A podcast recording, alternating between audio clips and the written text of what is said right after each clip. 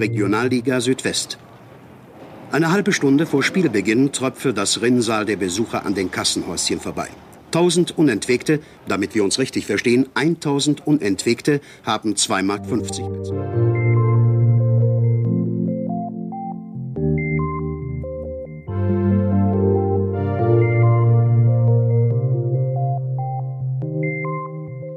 Farbe die Bilder trist, kein Warten an den Kassenhäuschen, kleiner Unterschied, die Unentwegten haben ein wenig mehr bezahlt. Die Frage ist nur, für was? Aber wieder eine Ausnahme 1973. Der FSV Mainz 05 wird Südwestmeister und klopft ans Tor zur Bundesliga. Zehntausend jubeln am Bruchweg. Zusatztribünen müssen her. Für die Aufstiegsrunde wird Hand angelegt. Für lange, lange Zeit der letzte Höhepunkt.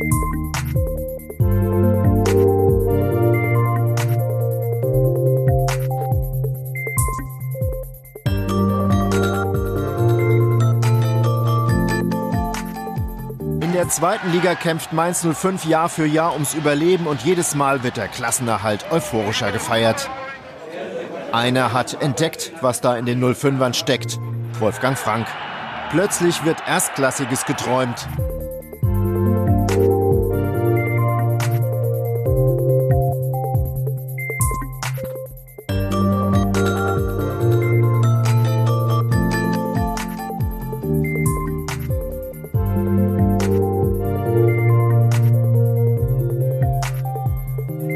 Minute. Mainz warf alles nach vorne. Kriegen Sie noch eine Chance?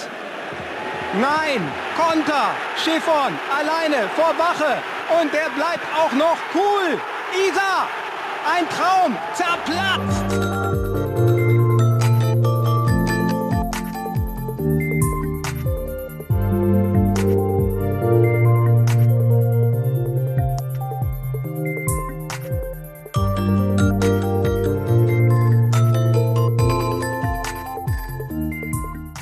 Ein paar Jahre schon im Verein, wir haben alles Mögliche schon durchgemacht. Und heute steigen wir tatsächlich in die erste Liga auf. Das glaubt ja kein Mensch!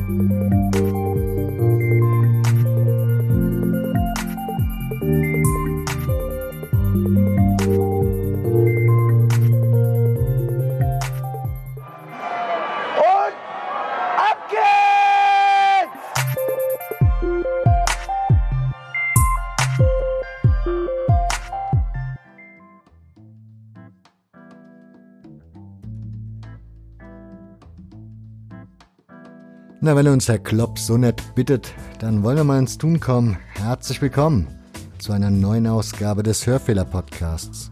Mein Name ist Nick und ich begrüße in dieser Ausgabe Mara Pfeiffer, besser bekannt als Wortpiratin. Sie ist Journalistin und Autorin, hat unter anderem mitgeschrieben an dem Buch 111 Gründe, Mainz 05 zu lieben, hat den Mainz 05 Krimi rausgebracht im Schatten der Arena schreibt für die 120 Minuten Redaktion, schreibt aber auch Artikel fürs Zeitspiel, Magazin oder den Ballesterer, hat eine Kolumne für die Allgemeine Zeitung und hören könnt ihr sie regelmäßig im Friff-Podcast Frauen reden über Fußball. Und Stichwort Podcasts. Am Schluss der Sendung gibt es noch zwei Podcast-Empfehlungen, die ich euch dringend ans Herz legen möchte. Denn zwei wirklich wunderschöne, gelungene, informative und tiefgründige Podcast-Folgen aus dem Fußballbereich. Also bis zum Schluss dranbleiben. Viel Spaß mit Ausgabe 54.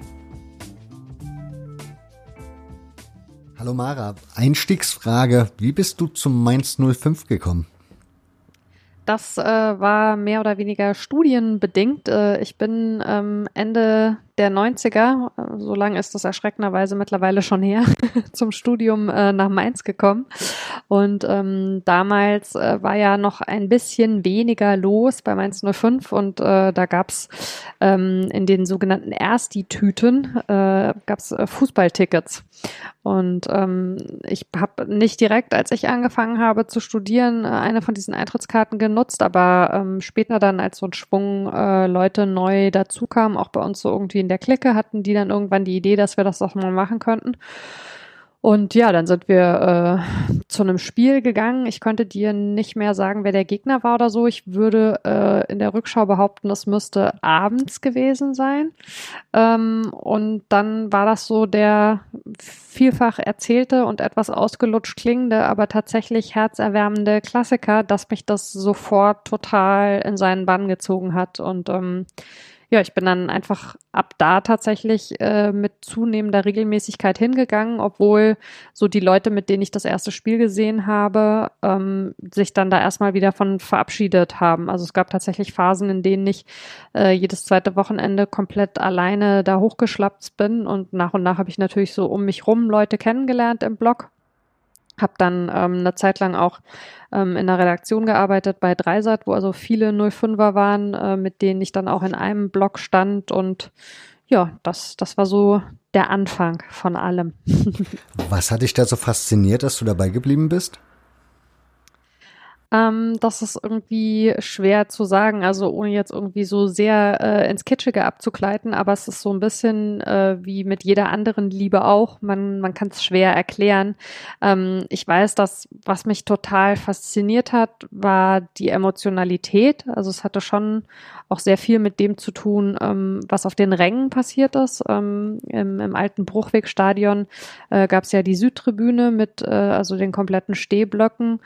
PQRS und ähm, im, im Q-Block äh, war die Szene eben auch sehr stark und äh, ich habe die ersten Spiele äh, dort gesehen, hatte auch meine erste Dauerkarte, äh, solange wir in dem Stadion noch waren, äh, im Q-Block und ja, das diese, ich würde sagen, diese, diese Verbindung, die da bestand zwischen dem, was auf dem Feld passiert und dem, was in der Kurve passiert, das hat mich total angezogen. Also ich, ich kann mich auch dran erinnern, ich meine, ich war damals natürlich irgendwie noch relativ jung, aber war schon ja in so einer Lebensphase, in der ich eben auch, auch viele, viele Verantwortungen und so hatte und in der das dann auch mm, sich zwar stetig, aber langsam, also jetzt nicht mit so, nicht so unter Hochdruck entwickelt hat, äh, diese, diese Beziehung zum Verein, aber ich habe das dann eigentlich immer bedauert, ähm, dass ich nicht schon viel jünger das erste Mal im Stadion war. Ich kann mir vorstellen, wenn ich irgendwie so als, als Kind oder als sehr junge Jugendliche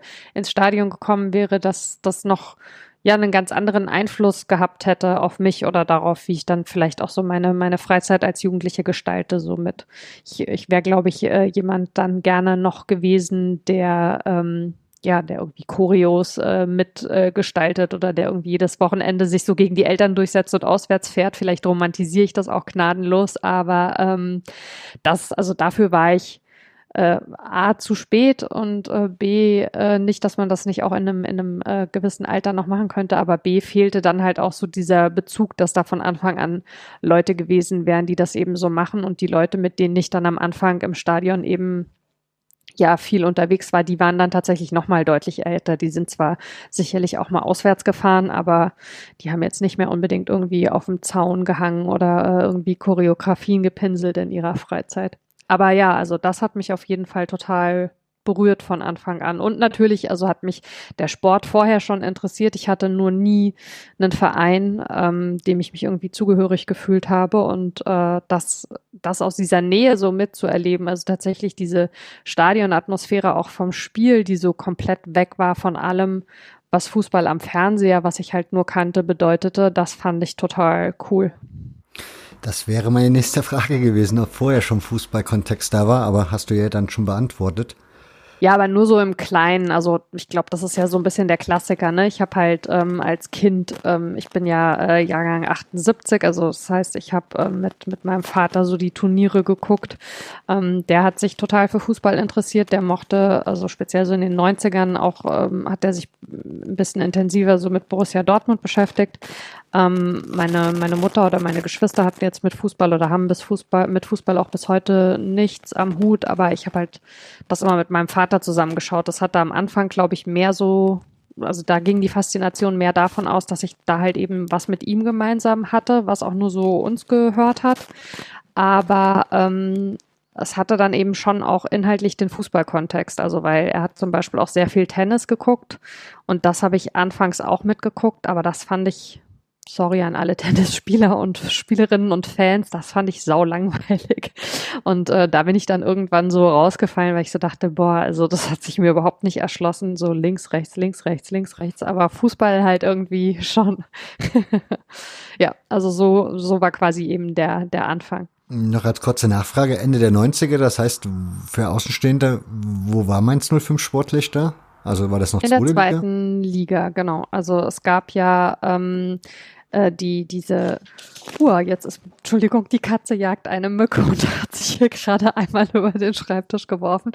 Ähm, also es gab äh, nach, äh, nach einer sehr wilden äh, Nicht-Abstiegsschlacht äh, mit Wolfgang Frank äh, 95, 96, äh, war dann 96, 97 äh, schon das erste Mal tatsächlich die erste Liga relativ nah, wo man also erst am, am letzten Spieltag in Wolfsburg und auch gegen Wolfsburg gescheitert ist. Die sind dann nämlich äh, stattdessen aufgestiegen.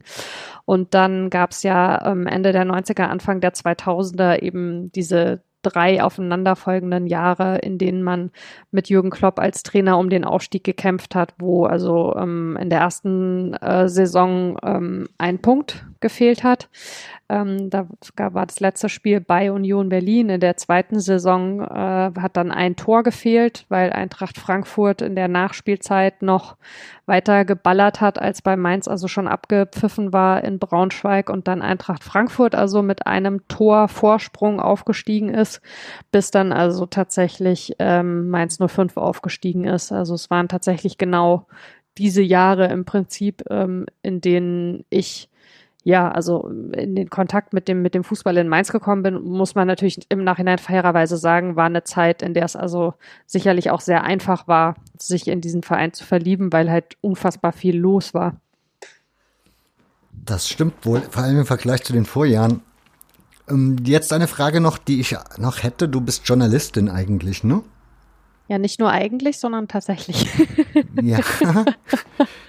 Entschuldigung, genau so. Aber Frage ist, wenn man Journalist ist und dann über den Fußballverein schreibt, wie trennt man das? Also ich ja, das, ist eine sehr Nee, das ist eine sehr beliebte Frage. Ähm, ich finde es tatsächlich nicht so schwierig. Also zum einen ist es so, dass ähm, da gewisse Entwicklungen ja parallel stattgefunden haben. Also ähm, ich habe, ähm, wie gesagt, noch studiert, als ich den Verein mhm. kennengelernt habe. Das heißt, ich hatte schon so eine ja so eine so eine Hochphase des äh, des sich Verliebens, sage ich mal, wo es noch ähm, keinerlei äh, Jobbezug gab.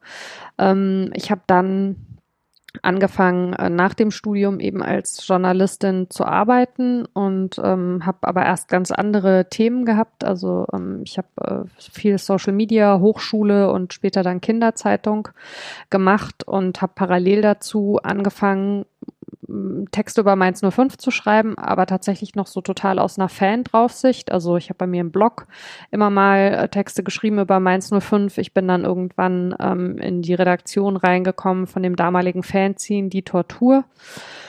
Ähm, und letztlich ist es so, dass es tatsächlich mh, sogar mehrere Leute aus der Redaktion waren, wo dann irgendwann so über, über Umwege ähm, auch, auch eine berufliche Beschäftigung damit anfangen. Das war was, was ich für mich am Anfang überhaupt nicht in Betracht gezogen hätte. Ich habe dann, ähm, als ich das Volontariat gemacht habe, in der Tageszeitungsredaktion, haben die mich eben häufiger mal zum Verein geschickt, äh, wenn es jetzt nicht um so eine reine Sportberichterstattung ging, sondern, was weiß ich, Saisoneröffnung oder mal ein Interview führen oder so. Und ähm, dann ist das im Prinzip immer größer geworden und ich habe diesen, diesen Konflikt so tatsächlich nie empfunden, weil es für mein Gefühl so ist, wenn man sich in einem Verein verbunden fühlt, dann hat man ja tatsächlich eher sogar, zumindest geht's mir so, einen kritischeren Blick sogar, weil man ja möchte, dass, ich sag mal, der Verein ordentlich geführt wird, dass irgendwie so die richtigen Entscheidungen getroffen werden.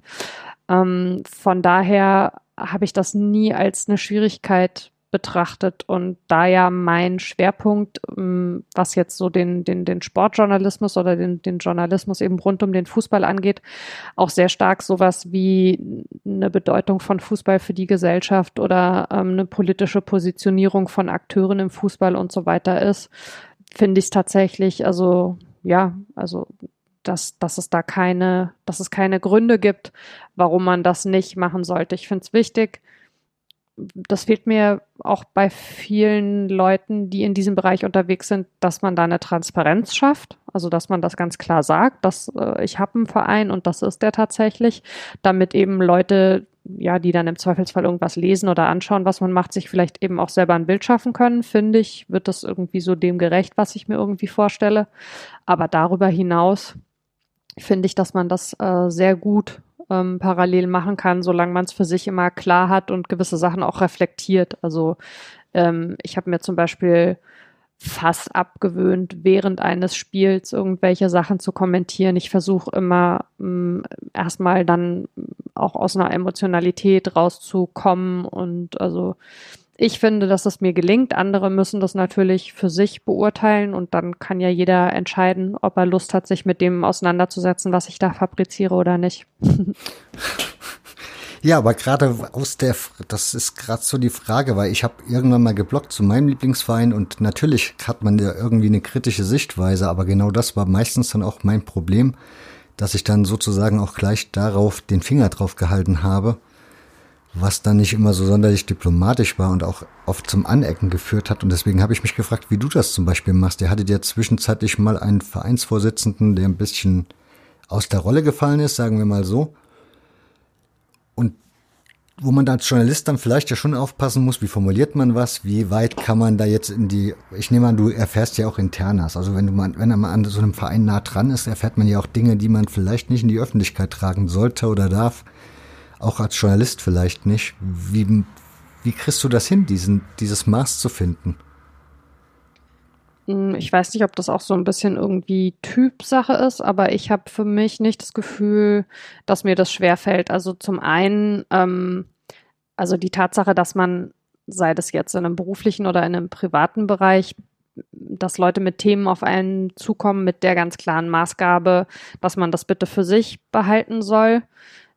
Also damit habe ich nie Schwierigkeiten gehabt. Im Gegenteil, ich finde es ähm, gut und spannend, wenn man, wenn man solche Sachen erfährt. Aber es war für mich immer total klar, ja, dass man, dass man sich da auch diskret irgendwie verhält. Ich habe da jetzt auch kein Bedürfnis nach so einer wie soll ich sagen, nach so einer Sensationsheischerei oder so, sondern mir geht's tatsächlich halt um so ein Gesamtbild. Deswegen hatte ich jetzt auch nie das Bedürfnis, wenn mir jemand eben was sagt, was so hinter den Kulissen passiert, damit dann irgendwie an die Öffentlichkeit zu rennen, sondern ich habe das immer nur genutzt, um mir selber ein Bild zu machen. Und dieses sich selbst ein Bild zu machen, ist etwas, was ich wahnsinnig wichtig finde. Ähm, vielleicht mal irgendwie ein bisschen ein, ein abseitiges Beispiel es gibt ja in Mainz eine große Fastnachtstradition und ähm, immer natürlich in der Fastnachtszeit finden diese Sitzungen statt. Und mhm. ähm, wenn man dann gerade so im Volontariat oder auch noch vorher, wenn man irgendwie als freie Mitarbeiterin bei der Tageszeitung ist, dann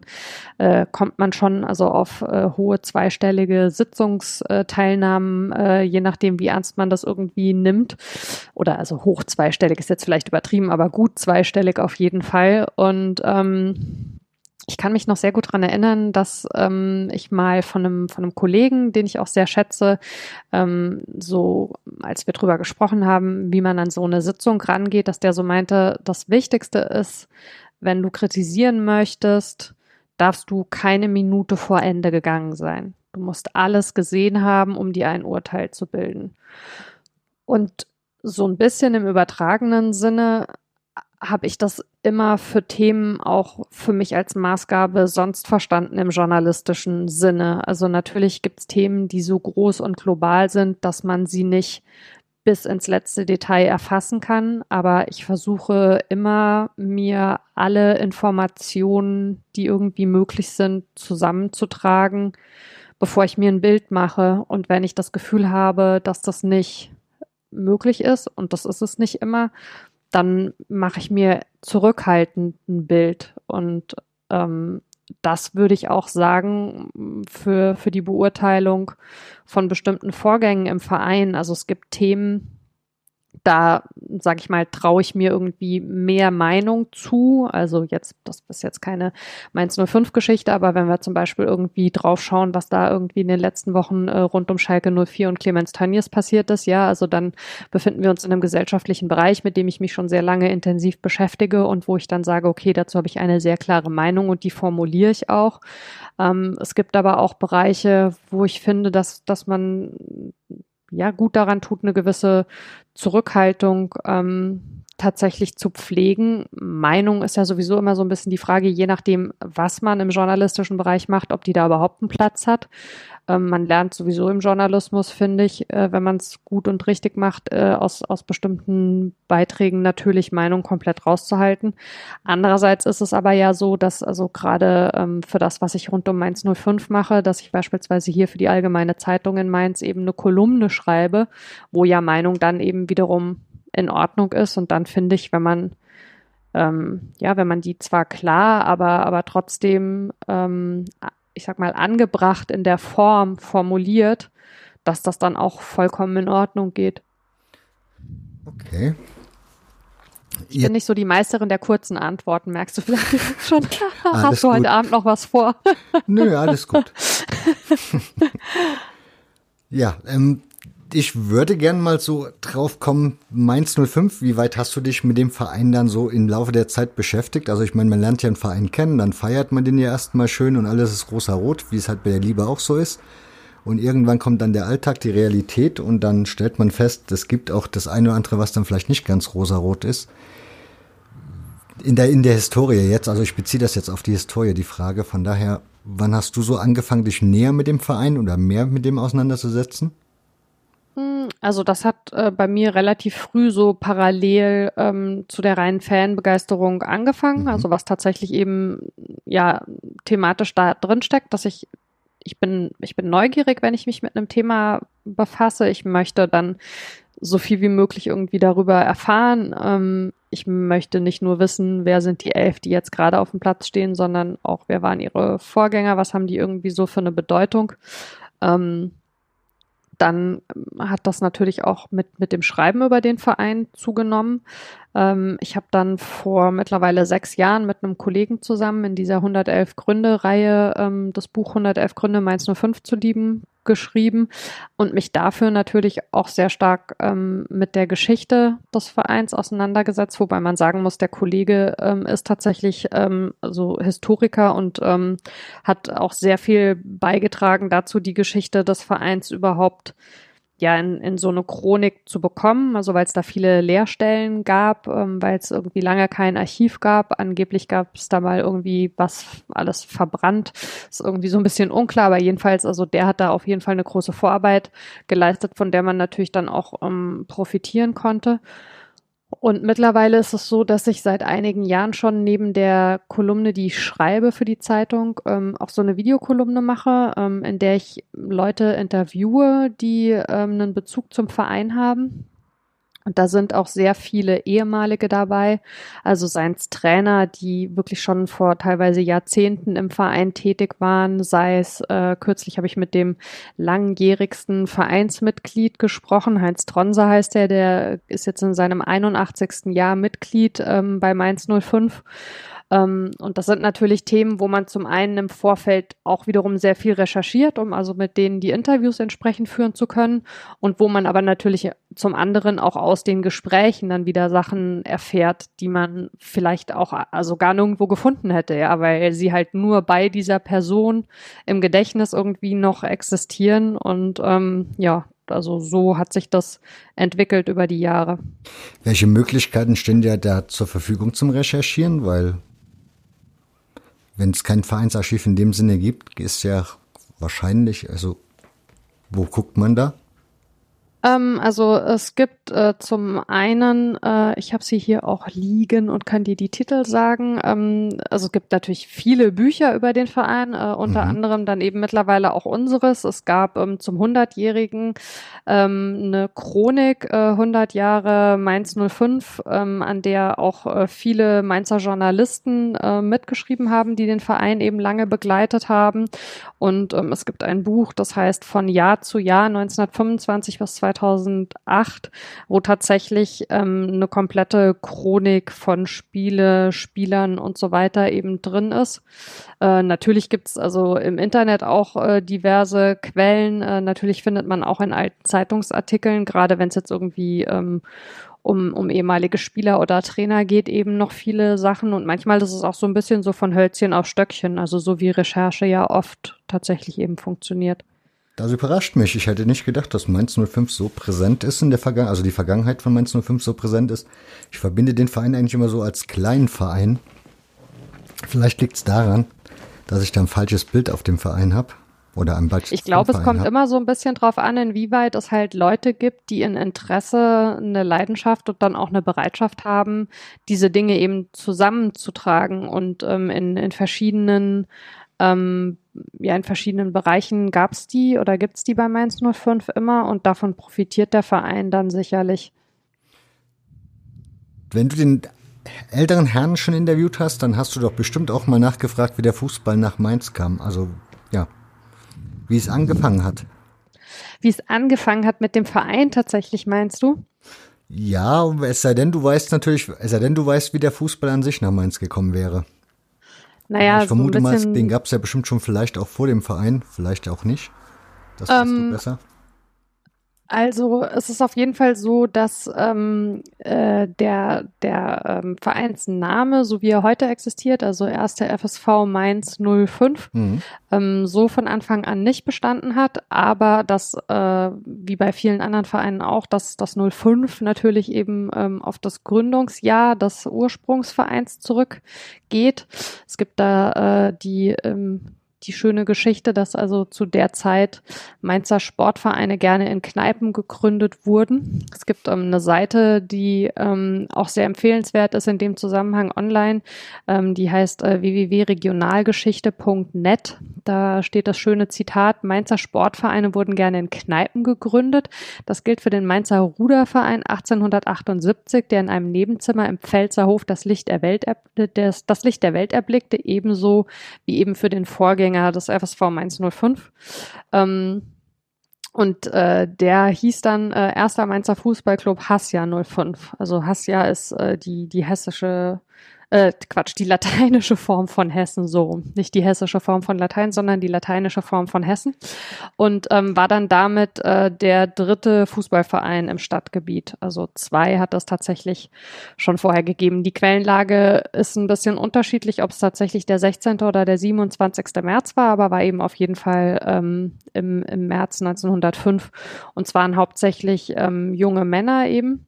Und ähm, das war ja auch das Jahr, in dem der DFB seine ersten offiziellen Fußballregeln rausgegeben hat. Ne? Ähm, allerdings war das zu der Zeit noch so, dass man Fußball eben als was, also nicht intellektuelles und auch als etwas äh, in Anführungszeichen sehr undeutsches wahrgenommen hat, so dass es am Anfang ähm, eher so unregelmäßig und unorganisiert zuging, was dem Verein dann auch den äh, Namen Wildes Gebilde äh, eingebracht hat.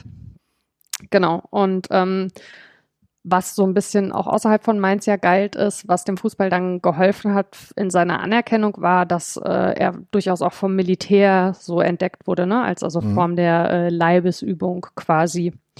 Und ähm, im Oktober des Gründungsjahres wurde äh, Eugen Salomon, der damals 17 Jahre alt war, dann zum ersten Vorsitzenden gewählt. Das war so der Anfang. Dann kann man irgendwie äh, also kurz zusammengefasst, ähm, es gab dann den Beitritt zum Verband der süddeutschen Fußballvereine. Dann gab es im Oktober 1906 das erste Pflichtspiel. Anfangs hat man auf so einem provisorischen Platz am Gautor in Mainz gespielt. Dann ähm, gab es einen ersten oder weiteren Zusammenschluss mit äh, dem FC Victoria Mainz. Mhm. Und ähm, es gab zu der Zeit dann in Mainz ein, ein Velodrom, also so eine, so eine Radrennbahn, auch in der Oberstadt. Die existierte bis äh, kurz vor den 30er Jahren. Das wurde dann die zweite Spielstätte der 05er. Dann erfolgte der nächste Zusammenschluss mit dem Mainzer FC Hermania 1907. Ähm, und daraufhin lautete der Name dann erster FC Hassia Hermania 05. und äh, du siehst, es gibt irgendwie, also was so, was so die Anfangszeit geht, tatsächlich ja ein, ein vieles äh, sich äh, neu und wieder zusammenschließen. Und ähm, nach der Fusion hat sich dann aber bald der Name erste FV Mainz 05 durchgesetzt. Also da fehlte dann zu dem heutigen FSV noch das S. Ähm, und das kam dann äh, dazu, als man in der Endphase des Ersten Weltkrieges gab es dann eine Kriegsspielgemeinschaft. Das war ja auch nicht so sehr unüblich mit dem SV 08 Mainz.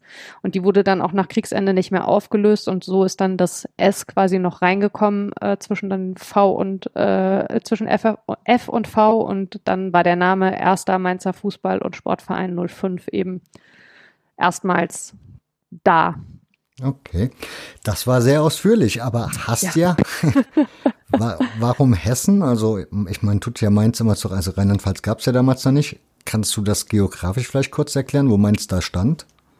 Ähm, ist ja heute noch so, dass also dass, dass dieses Gebiet ähm, oder beziehungsweise die die man kann die Mainzer damit äh, in den Wahnsinn treiben, wenn bei Fußballberichterstattung der Reporter sagt äh, die Pfälzer, weil auch wenn Mainz zu Rheinland-Pfalz gehört, äh, sind sie eben nicht die Pfälzer, sondern die Pfälzer sind ganz klar äh, der erste FC Kaiserslautern und ähm, Mainz äh, gehört äh, zu Rheinhessen und ähm, daraus ist das abgeleitet. Aha, okay. Du hast ja jetzt schon relativ einen guten Ritt durch die ersten Jahre gemacht. Gab es auch sportliche Erfolge in der Zeit?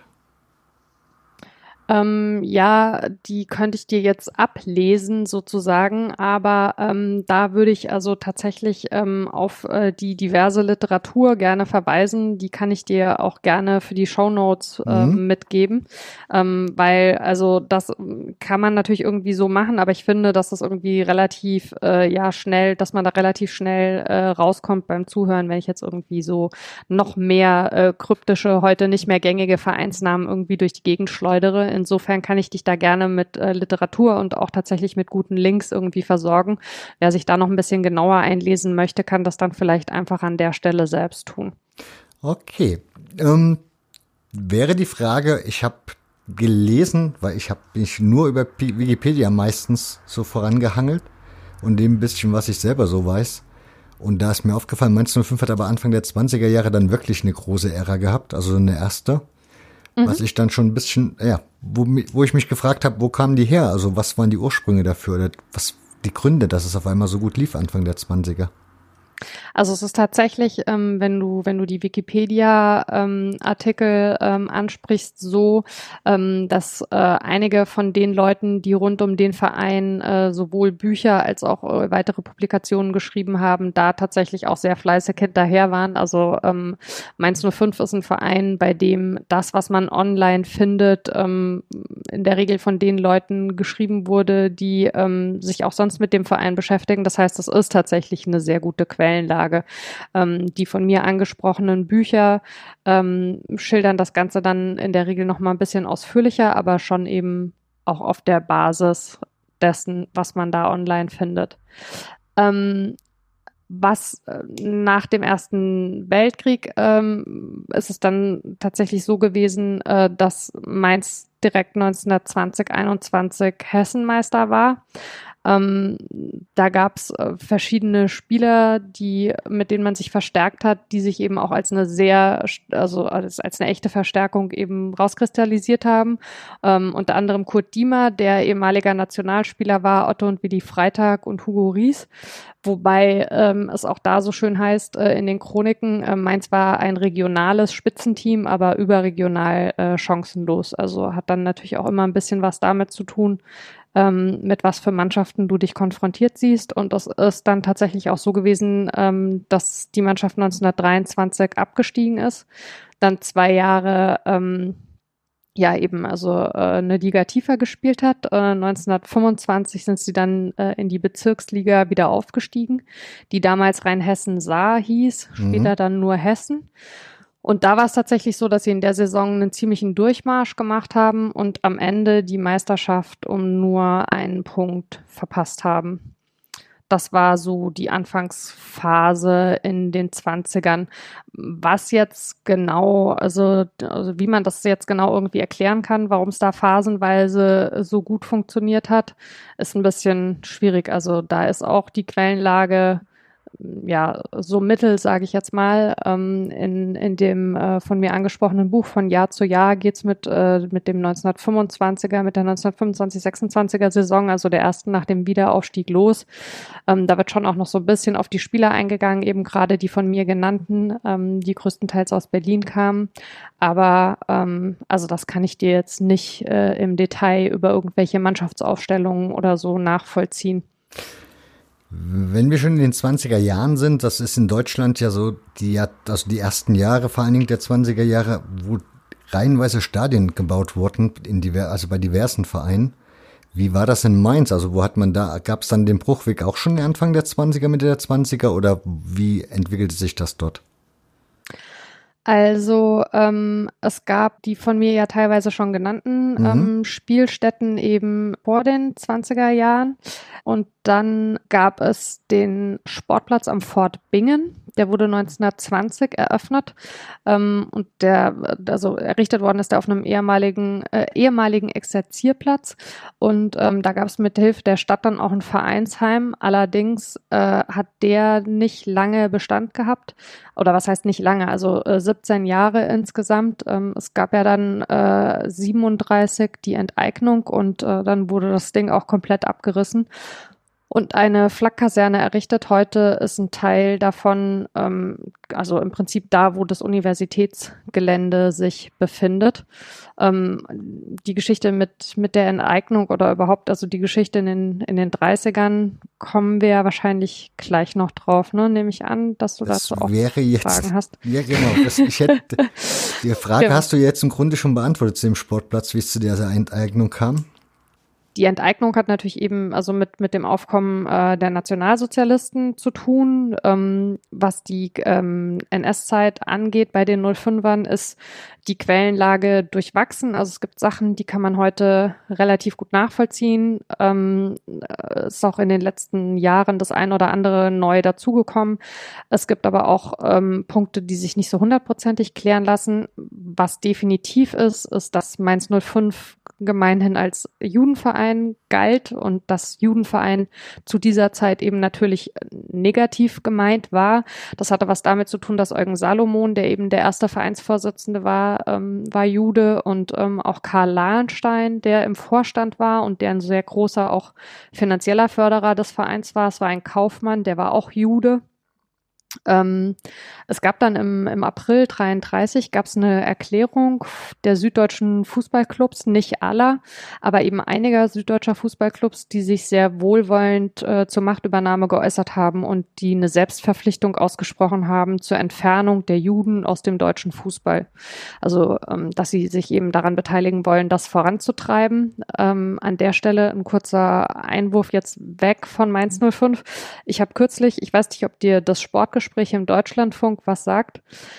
Ähm, das gibt es tatsächlich auch als Podcast mhm. und das ist insgesamt sehr empfehlenswert. Es äh, gab kürzlich ähm, ein Sportgespräch äh, mit äh, einem Sporthistoriker namens Pfeiffer, äh, also fast wie ich, nur ohne das erste F. Nicht Pfeiffer, sondern Pfeiffer, ähm, das ich an der Stelle auf jeden Fall empfehlen wollen würde. Und zwar ähm, hat der untersucht und berichtet das also auch sehr hörenswert äh, und kompakt in diesem Gespräch, was für eine Rolle insgesamt die Sportvereine in dieser Zeit spielten. Also, dass es sehr viele Vereine gab, die in so einem vorauseilenden Gehorsam tatsächlich ähm, schon angefangen haben, diese Arisierung voranzutreiben und die Juden aus den Vereinen zu drängen, noch bevor sie tatsächlich äh, dazu angehalten wurden. Ähm, und der auch also sehr viel Spannendes ähm, über die Rolle der Fußballvereine in dieser Zeit sagt. Und also ich sage es deswegen an der Stelle, weil das ist ja im Prinzip das, ähm, was mit den süddeutschen oder mit den süddeutschen Fußballclubs, die diese Erklärung unterschrieben haben, auch passiert ist. Also das war ja auch eine Form von vorauseilendem Gehorsam.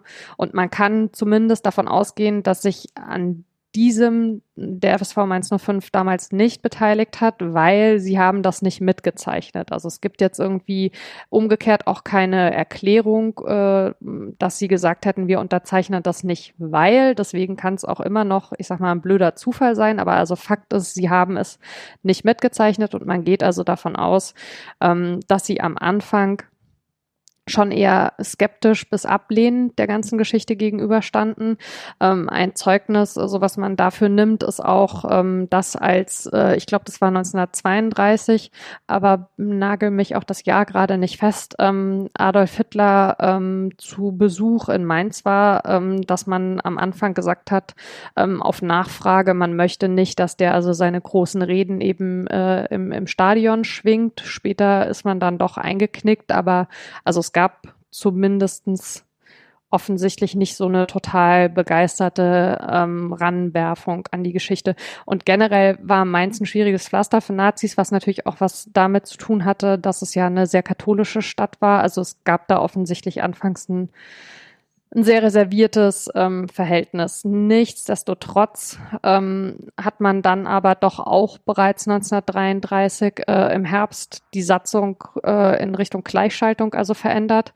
Ähm, Eugen Salomon hat Deutschland dann auch verlassen, auch Lahnstein. Ähm, Genau. Und also im, im Zuge dieser Gleichschaltung gab ja damals dieses sogenannte Fachamt Fußball, ähm, und das hat dann eben äh, Fusionen verordnet. Also man wollte damals, dass in den Städten es zentrale Großvereine gibt äh, und eben nicht mehr so viele kleine Vereine. Und deswegen äh, ist dann damals der vorhin schon angesprochene Reichsbahn SV 05 entstanden. Ich glaube, ich habe vorhin das 05 hinten dran vergessen gehabt. Und äh, unter diesem Namen hat der Verein dann weitergespielt, allerdings nur noch bis zum Herbst 44. Dann ist der Spielbetrieb eingestellt worden und äh, nach Kriegsende ist der Verein dann auch erstmal aufgelöst worden. Ich wollte mal irgendwann eine Sondersendung zu diesem Thema machen. Ich glaube, das kann ich mir schon fast sparen nach deinen Ausführungen. Zu welchem Thema jetzt? Ja, die NS-Zeit im Fußball. Das Ach hast so, du jetzt ja, schon gut. sehr gut ausge ausgeschmückt. Am die Erklärung kann man auch in der Folge 50 finden. Da habe ich sie nämlich vorgelesen, weil eine, weil da geht es um den FK Pirmasens, eine der Unterzeichner dieser Erklärung. Ah, okay. Wobei, aber ja, die NS-Zeit halt ein schwieriges Thema ist, weil man immer nie so wirklich weiß. Also es gibt ja eh kein Schwarz und kein Weiß, auch nicht bei dem Thema oder schon gar nicht bei dem Thema. Deswegen ist es eh immer ziemlich schwierig, da was einordnen zu wollen oder zu sagen, da gibt's gute oder böse, sondern da hat jeder Verein wahrscheinlich so seins versucht oder auch nicht versucht, weiß man immer nicht so. Also ja, also natürlich gibt's äh, im, im Bezug auf bestimmte Bewertungen von, von Thematiken und Vorgängen schon schwarz und weiß, aber in Bezug auf äh, das, wie sich die Vereine positioniert haben, ist es also sicherlich so, dass es da sehr, sehr viele Grauzonen gibt und das, wie bei vielen anderen Geschichten ja auch, es immer von den handelnden Personen abhängt. Ähm, ja, und die Quellenlage ist ja sicherlich nicht nur bei Mainz, also teilweise so ein bisschen diffus. Genau. Ähm, aber es gibt ja. ja zum Beispiel diesen Historikerstreik, den man, äh, Streit, den man in München momentan verfolgen kann, wird ja öfters mal hin und her kommentiert, wo man sich über den FC Bayern seine, seine Rolle in der Zeit schwer Diskussionen liefert. Von daher, wie gesagt, ich bin da eher so, dass man sagt, dass ich sage, da gibt es eher kein Schwarz und kein Weiß. Und man weiß ja auch nie genau die Umstände, die zu irgendwas geführt haben aus der Zeit. Wie du schon gesagt hast, die Quellenlage ist da recht schwer. Von daher, aber wie hast du dann, wie hat sich Mainz dann in dieser Zeit entwickelt oder der Reichs, Reichsbahn hast du gesagt, ne? Reichsbahn 05? Genau, also was, ähm, äh, ich weiß nicht, ob, ob wir das jetzt quasi äh, anschließen oder ob wir da später noch drauf kommen. Ähm, was, was ich bei Mainz tatsächlich sehr, sehr positiv finde, ähm, ist, wie man eben mittlerweile mit diesem Teil der Geschichte umgeht. Also ähm, es hat, äh, es findet auf jeden Fall eine Auseinandersetzung statt und ähm, es findet auch ein, ein extremes Bekenntnis zu diesen ähm, ja, jüdischen Wurzeln statt. Also ähm, Eugen Salomon selbst äh, hat den Krieg äh, nicht überlebt, der ähm, ist im KZ gestorben. Ähm, seine Frau und seine beiden Kinder haben den Krieg überlebt, wobei die Frau vermutlich auch, also in, infolgedessen, was sie eben äh, an Strapazen mitmachen musste, auch relativ früh gestorben ist. Und ähm, es gibt ja in Mainz seit äh, einigen Jahren das neue Stadion. Da war dann äh, die Frage, ähm, wie die Zufahrtsstraße benannt werden soll. Und anfangs war so irgend so ein kann, ich kann es ja schon gar nicht mehr hundertprozentig sagen, so ein Ödnis-Klassiker, so Stadionstraße oder sowas. Und dann ähm, äh, haben sich also speziell ähm, die Fans, also sowohl äh, die aktiven Fans, also die Szene, als auch die Supporters, der, der Dachverband äh, der Fanclubs äh, in Mainz, haben sich dafür eingesetzt, äh, die Straße eben tatsächlich äh, nach Eugen Salomon zu benennen. Und ähm, das ist auch passiert. Und ähm, man weiß auch, wo der in Mainz gelebt hat mit seiner Familie in der Bobstraße. Und es wurden 2013 am 5. März, was sein 125. Geburtstag gewesen wäre, dann äh, für die Familie auch äh, im Beisein von noch lebenden Angehörigen ähm, Stolpersteine verlegt. Ähm, ja, und es gibt ja auch also schon, schon eine Weile diesen Erinnerungstag im deutschen Fußball und man hat in Mainz auch mittlerweile da so mehr oder weniger eine Erinnerungswoche draus gemacht. Da spielt äh, ein Verein namens äh, Ente Bagdad, der sich hier auch stark engagiert in dem Willkommensbündnis äh, Willkommen im Fußball, ähm, das also Flüchtlingen ähm, Fußball quasi als, als Integrationshilfe ähm, ja, versucht anzubieten, eine große Rolle. Die sind da sehr engagiert, was diese, diesen Erinnerungstag und diese Erinnerungswoche angeht. Und ähm, ja, das ist was, was ich als, als sehr positiv und sehr wichtig empfinde und also heute auch noch mal wichtiger als noch vor ein paar Jahren, wenn man sich irgendwie anguckt, wie sich die gesellschaftliche Debatte in den letzten Jahren verändert hat, dass es hier äh, in Mainz wirklich eine, eine sehr intensive Auseinandersetzung mit diesem Thema gibt. Wobei mich jetzt interessieren würde, aus welcher Richtung kam die Aufklärung oder das Interesse daran? War das dann auch wieder wie an vielen anderen Standorten auch die Fanszenen, die das bewegt hat? Oder kam Schon das vom sehr Verein stark, selbst ja. aus? Ähm, also der, der Verein hat sich auf jeden Fall äh, sehr dann drauf, drauf eingelassen auf die ganze Geschichte Mhm. ähm, und, ähm, und also trägt das total mit. Ähm, aber die Initiative kam also für mein Verständnis schon auf jeden Fall ähm, von den Fans. Okay. Genau, also deswegen auch die, äh, die Rolle der Supporters beispielsweise. Ähm, die sind hier ja anders als in anderen Vereinen. Jetzt äh, gehören die nicht äh, als äh, Abteilung zum Verein, aber sie sind eben der Dachverband sowohl der organisierten als auch der nicht organisierten Fans. Und äh, die haben da auch eine ganz große Rolle gespielt. Das ist sehr, sehr schön. Ähm, ja, zurück zum Sportlichen dann trotzdem noch mal kurz, damit ich es halt einfach mal für mich weiß, hat das 05 irgendwie, also gefühlt was gebracht, diese NS-Zeit, oder was negativ für den Verein? Nee, Wie überhaupt das- nicht. Hat den Verein total zerlegt, auf jeden Fall. Also auch die Enteignung, ähm, das war was, wovon der Verein sich sehr lange nicht erholt hat. Und ähm, äh, also der Verein wurde, wurde relativ bald äh, nach Kriegsende neu gegründet. Ähm, und hat dann also auch, auch wieder die Spielerlaubnis bekommen. Aber ähm, also die, die NS-Zeit war für den Verein absolut zerstörerisch.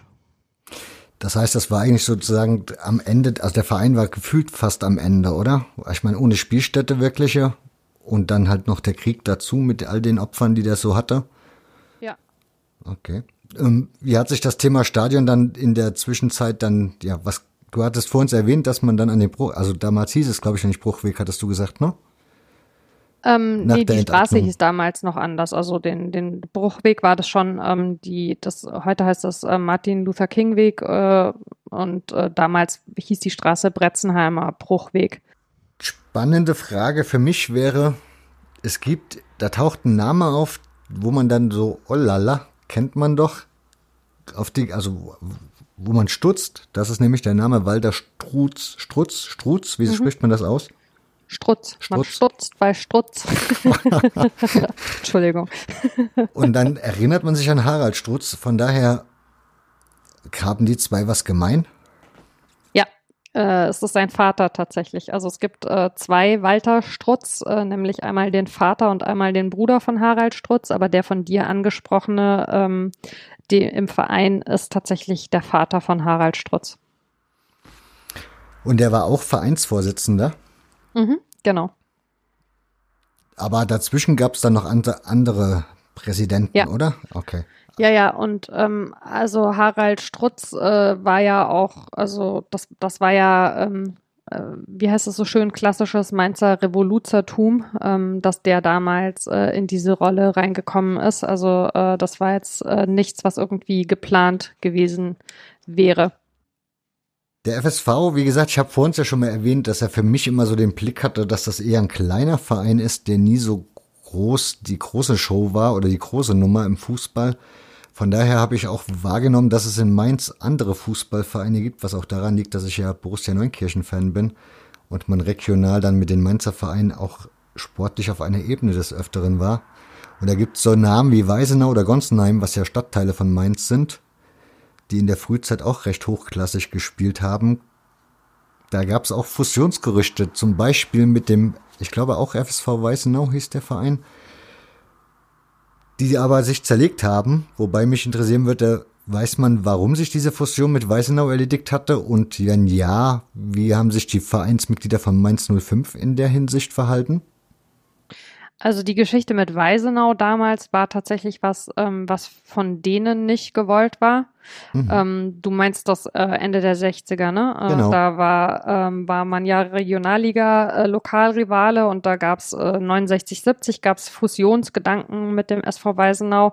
Ähm, da haben aber die Mitglieder des SV Weisenau mit großer Mehrheit tatsächlich sich dagegen ausgesprochen und dann haben die 05er das Vorhaben überhaupt nicht mehr weiter betrieben. Also von daher gesehen äh, ist auch nichts darüber bekannt ähm, oder ist mir zumindest nichts darüber bekannt, wie die, wie die Vereinsmitglieder damals dazu zustanden, weil es eben tatsächlich schon äh, am Widerspruch äh, von, von Weisenau gescheitert ist. Deswegen wurde das gar nicht weiterentwickelt, der Gedanke.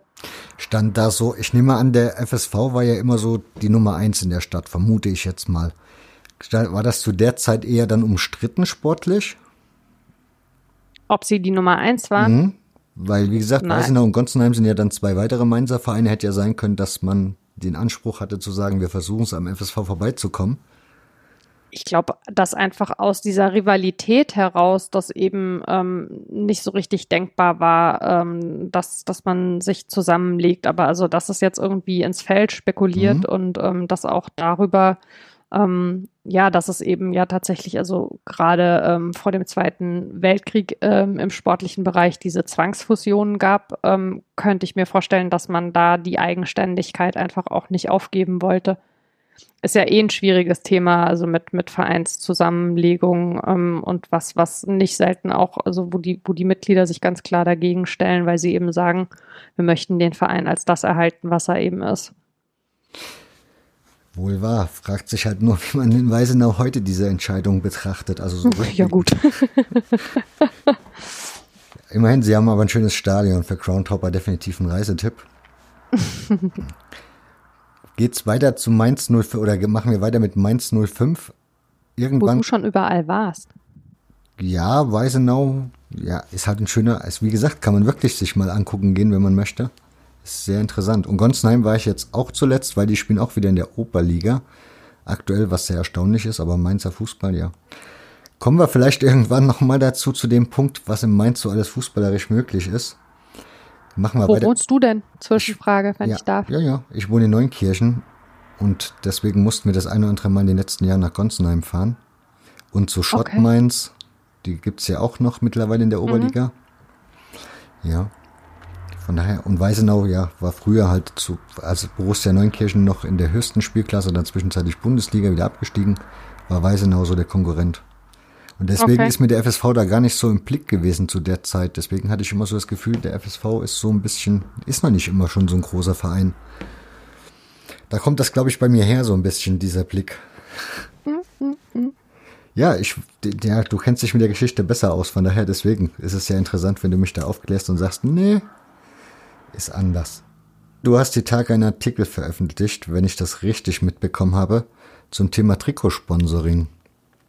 Oha, das habe ich tatsächlich, ja. Genau. Ich habe ähm, äh, für, für den Freitag habe ich äh, etwas über die Geschichte des Trikotsponsorings geschrieben, ja, in der Bundesliga. Sehr aufmerksam von dir.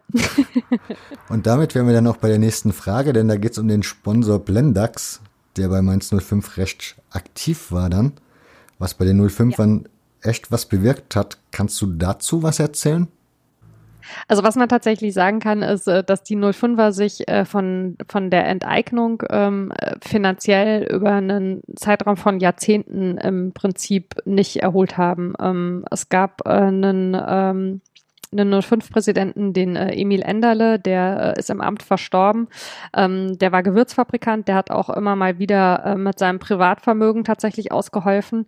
Ähm, und auf den folgte dann Werner Höllein und die, die finanzielle Situation war einfach super schwierig. Dazu kommt, dass auch die Infrastruktur jetzt nicht so super stabil war und dass auch das, Publikums, äh, das Publikumsinteresse ja, ich sag mal, zu wünschen übrig ließ. Das ähm, waren auch alles Gründe, ähm, die mit reinspielten in die Geschichte, über die wir eben gesprochen haben. Also, dass man tatsächlich eben ähm, Ende der 60er, Anfang der 70er mal über so eine Fusion nachgedacht hat. Mhm.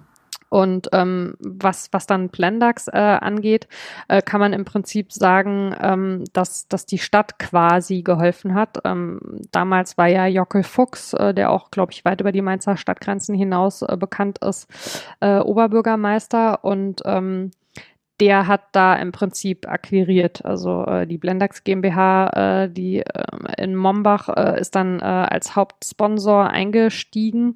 Und äh, das war dann tatsächlich eine Phase, äh, in der die 05er mal ein bisschen äh, die Schatulle aufmachen konnten. Und ähm, wo dann in der Folge auch also Transfers möglich wurden die ohne das also einfach nicht drin gewesen wären. Also man hat dann beispielsweise Gerd Klier vom HSV geholt oder Herbert Renner aus Nürnberg, Manfred Kipp aus Braunschweig. Ähm, das waren, das waren alles Geschichten, die eben durch diese neue Hauptsponsoring, ähm, durch das neue Hauptsponsoring möglich geworden sind. Und wie immer möchte ich mich natürlich auch in dieser Ausgabe bei den Unterstützern des Podcasts bedanken. Und das geht eigentlich selbst mit dieser Nennung nicht genug. Mein Dank geht an Michael S., Thorsten B., Daniel K., Sascha E., Moaus B., Marcel T., Martin H. und Max O. Ihr helft mir, dieses Format so am Leben zu erhalten. Und wenn auch ihr alle mithelfen wollt oder ja, andere noch von euch mithelfen wollen, A, ihr werdet hier genannt, B, ihr tut hier was richtig Gutes, denn die Zeit ist knapp und sie wird in Zukunft noch viel knapper. Insofern ist jede Unterstützung hier ein Teil, dass dieser Folge oder dieser Podcast weitergehen kann. Insofern, wenn ihr möchtet, geht doch mal auf hörfehler.org und in dem Reiter Unterstützen findet ihr alle weiteren Informationen dazu. Und nun wünsche ich euch wieder viel Spaß mit der Sendung. Womit der Verein ja es geschafft hat, in die zweite Bundesliga zu kommen.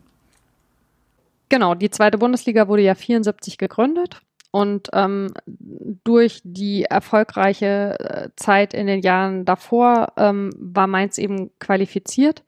Ähm, und am Anfang haben sie im Prinzip auch ganz gut mitgespielt, aber ähm, sie sind dann letztlich wieder von, von der wirtschaftlichen Thematik eingeholt worden und äh, haben dann für, für Novum gesorgt, äh, weil sie, ähm, das müsste dann 76 gewesen sein, ähm, freiwillig sich aus der zweiten Liga zurückgezogen haben. Ähm, das hatte auch ein bisschen was wiederum mit dem Hauptsponsor zu tun ähm, weil man sich in eine totale Abhängigkeit einerseits von Blendax äh, begeben hatte ähm, und weil dann andererseits durch die Schulden, die man doch wieder angehäuft wurde, ähm, die Entscheidung darüber, ob Mainz 05 die Lizenz überhaupt wieder erhält, mehrfach ähm, verschoben wurde. Und zwar dann damals so, dass das Blendax als Hauptsponsor angenommen hat, man würde die Schulden übernehmen, aber natürlich unter Bedingungen. Und die Bedingungen waren, dass man zum ersten ähm, die Spielerverträge nicht verlängert. Zum anderen war tatsächlich die Geschichte mit dem Rückzug in den Amateurfußball eine Auflage, die Blendax zu dem Zeitpunkt gemacht hat. Und ähm, das dritte war, ach so, genau, klar, dass die Partnerschaft zwischen Blendax und Mainz 05 damit beendet ist. Und ähm, später gab es ja dann andere Vereine, die es den 05ern also nachgetan äh, haben, die also auch sich äh, freiwillig zurückgezogen haben. Aber ähm, die Mainzer waren damals tatsächlich ähm, die ersten. Was dafür gesorgt hat, dass man dann in die Drittklassigkeit gegangen ist, sportlich eigentlich immer noch ganz top war, aber finanziell sich auch nicht so wirklich in den nächsten Jahren erholt hat. Nee, zumal dann ja noch die Geschichte mit Jürgen Jurka dazu kam, die auch irgendwie ja so ein bisschen nebulös ist. Also der damals dann der Präsident war und äh, der äh, in diesem, ja, in diesem großen Wirtschaftsskandal, der damals irgendwie ähm, die Republik erschüttert hat, verstrickt war, wo man auch also nie so hundertprozentig irgendwie äh, aufgedröselt hat, äh, wie der eigentlich zu Tode gekommen ist. Also ja, im Auto, aber mm, warum genau, wie genau, ähm, ist ja auch so ein bisschen ungeklärt. Und ähm, ja, also ob es eben ein Unfall oder ein Suizid war.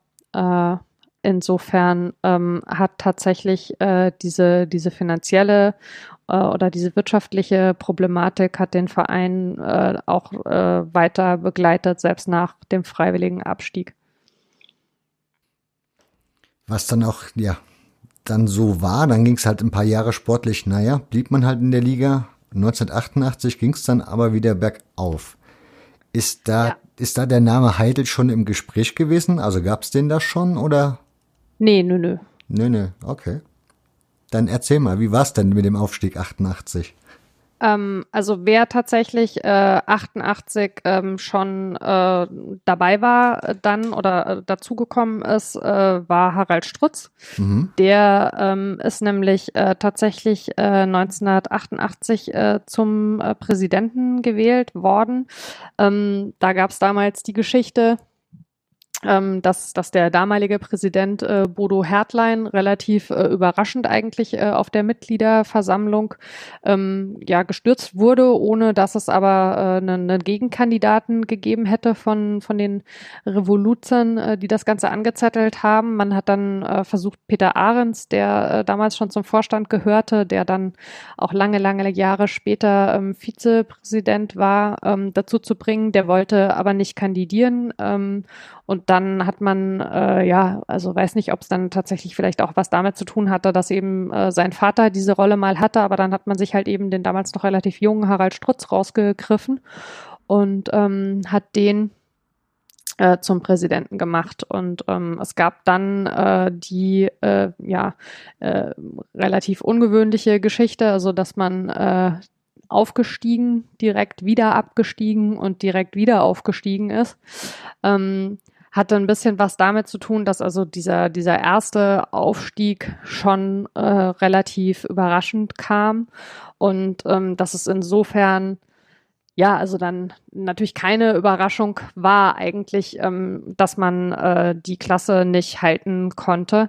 Ähm, was aber gut war, war, dass äh, es nach diesem direkten Wiederabstieg also gelungen ist, äh, die Mannschaft äh, relativ gut ähm, zusammenzuhalten. Also ähm, da hat fast keiner der Spieler den Verein verlassen da gab es auch, äh, ich habe äh, lustigerweise gerade äh, die Tage, ähm, bin ich dabei, ähm, die Videokolumne mit dem, mit dem Norbert Hönscheid fertigzustellen, also der ähm, tatsächlich genau in dieser Phase äh, auch eine wichtige Figur ähm, war im Team, ähm, der so gesagt hat, ähm, man hatte schon auch so also erstens hat man sich als Team sehr gut verstanden, man hat gerne irgendwie zusammen gespielt, ähm, was irgendwie so ein weicher Faktor quasi war dafür, dass niemand gegangen ist nach dem Abstieg. Zum anderen war es aber auch so, dass man quasi zeigen wollte, ähm, dass es äh, ja, dass es ein, dass es ein Unfall war und dass man eben also doch äh, gut genug ist für diese Liga und ähm, dann ist man eben unter ähm,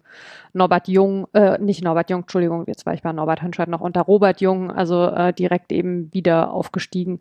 Und ähm, das war, äh, wird im Nachhinein, äh, hat er das wohl mal als einen Husarenritt betitelt, ähm, weil die Mannschaft da tatsächlich äh, 33 Tage lang ungeschlagen war und ähm, dann erst am letzten Spieltag gegen den FSV Salmrohr tatsächlich ein Spiel verloren hat, ähm, die dann auch äh, in dieser Saison Vizemeister wurden und dann äh, gab es eben tatsächlich ähm, ja den Wiederaufstieg. Robert Jung, auch ein bekannter Name im Südwestfußball. Ja. Noch ein bekannter Name im Südwestfußball ist, wenn man es denn so will, Christian Heidel, der jetzt aber dann doch langsam dazu stoßen dürfte, oder? Genau, die Geschichte mit Christian Heidel habe ich mir überlegt. Ähm, wenn du Lust hast und äh, wenn äh, du glaubst, dass das auch was ist, äh, was äh, längenmäßig äh, für die äh, Zuhörer ähm, passt, dann würde ich dir dazu eine Seite aus unserem Buch vorlesen wollen, weil es nämlich wirklich eine schöne anekdotische Geschichte ist. Und ähm, dann würde ich die so vortragen. Passt Dann, das für dich? Natürlich, gerne. und zwar ähm, äh, benennen wir das im Buch, äh, das ist der Grund 44, äh, Mainz 05 zu lieben, weil Christian Heidel der einzig wahre Don ist. Don Heitelli äh, ist da direkt die Fußnote, ist äh, mal die Anrede gewesen in einem Fax äh, aus Ecuador anlässlich eines möglichen Transfers. Ähm, und der Don ist dann irgendwie bei Christian Heidel hängen geblieben. Deswegen wurde der in Mainz eigentlich immer als der Don bezeichnet. Mhm. Anfang 1990 meldet sich ein Amateurkicker und Autohausgeschäftsführer beim damaligen Oberligisten Mainz 05 und will alle Eintrittskarten für ein Fußballspiel erwerben. Der 27-jährige Christian Heidel zahlt dafür 15.000 Mark. Er macht die Partie gegen den FSV Saarwellingen zu einem Volksfest, verlost unter den 4.430 Zuschauern einen Neuwagen gehobener Klasse und bleibt irgendwie bei dem Verein hängen, dessen Fan er ohnehin seit Kindertagen ist. Das Autohaus gibt es längst nicht mehr. Die Beziehung zwischen Christian Heidel und Mainz 05 aber, die wird ewig halten. Klammer auf, stand natürlich des Buchs von 2013. Da konnte man sich noch nicht vorstellen, dass Christian Heidel zu Schalke 04 wechselt. So genau kann Heidel es selbst nicht nachvollziehen, wie er sukzessive Manager eines Profiklubs geworden ist. Irgendwann hat er eben Verantwortung bei Mainz 05 bekommen, dann eine feste Rolle. Plötzlich riefen die Zeitungen ihn an, wenn sie etwas wissen wollten. Im Herbst 1991 wurde er auf einmal zur Managertagung der Liga eingeladen. Erst seit wenigen Jahren aber lässt er sich für seine Arbeit bezahlen. Groß gemacht hat Christian Heidel uns als ehrenamtlicher Manager. Und weil ehrenamtlich gleich unprofessionell ist, zumindest glauben das genügend Leute, wird Heidel außerhalb der Sichtweite des Doms gern mal nicht besonders ernst genommen. Es gibt dümmere Ideen, als den Mann nicht ernst zu nehmen, mit Schwimmflügeln ins Säurebecken zu springen oder über den Pazifik aus dem Flieger aussteigen zu wollen, sind zwei, die uns spontan einfallen. Viele, die Christian Heidel über den Tisch ziehen wollte, sind am Ende selbst darunter gelandet. Ja. Ich vermute, du hast Christian Heidel ja noch mitbekommen als Mainz 05-Fan. Ja. Wie hast du ihn so wahrgenommen? Also erfolgreich gefühlt war der ja schon immer. Kannst du aber irgendwie was sagen, ob er in der Anfangszeit als Manager dann noch ein bisschen anders unterwegs war wie dann später? Also wie die Entwicklung also, war? Ähm, äh, in, in der Anfangszeit, also sprich haben wir ja gerade gehört, äh, 1990 war mhm. das, ähm, da war ich von Mainz natürlich äh, noch äh, sehr weit weg. Ähm, da habe ich noch äh, im, im idyllischen Odenwald äh, die Gymnasialschulbank gedrückt. Ähm, aber also was was ich über Christian Heidel sagen kann, so aus der Zeit, als ich den Verein kennengelernt habe, ist, dass man diese Hemdsärmlichkeit, sag ich jetzt mal, die man, glaube ich, außerhalb von Mainz teilweise so ein bisschen belächelt hat und wo man irgendwie so das Gefühl hatte, der kann ja irgendwie unmöglich äh, wissen, was er tut. Ähm, die hat äh, in Mainz äh, den Leuten immer so das Gefühl gegeben, was glaube ich auch stimmte, zum einen so, dass einer von uns ähm, und zum anderen, der weiß schon, was er tut.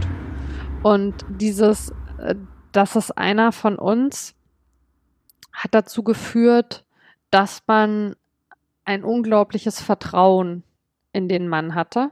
Natürlich haben auch seine Entscheidungen und seine Erfolge das dann also weiter genährt, aber ähm, es, es gab so, so ein Gefühl von einer Verbundenheit und von einem Vertrauen, wo ich im Nachhinein sagen würde, wenn, wenn ich mir angucke, was aktuell im Verein passiert und, und wie er geführt wird und was eigentlich für, für gute und für professionelle Strukturen herrschen und ähm, was für positive äh, Geschichten eigentlich auch passieren, wo man erwarten würde, die Fans müssten ja im Prinzip also vor Begeisterung im Dreieck springen und es aber so ist, dass die Fans super kritisch sind und super mh, mm, fast schon misstrauisch, ob die neuen Leute, die den Verein seit ein paar Jahren leiten, das auch wirklich irgendwie ordentlich hinkriegen.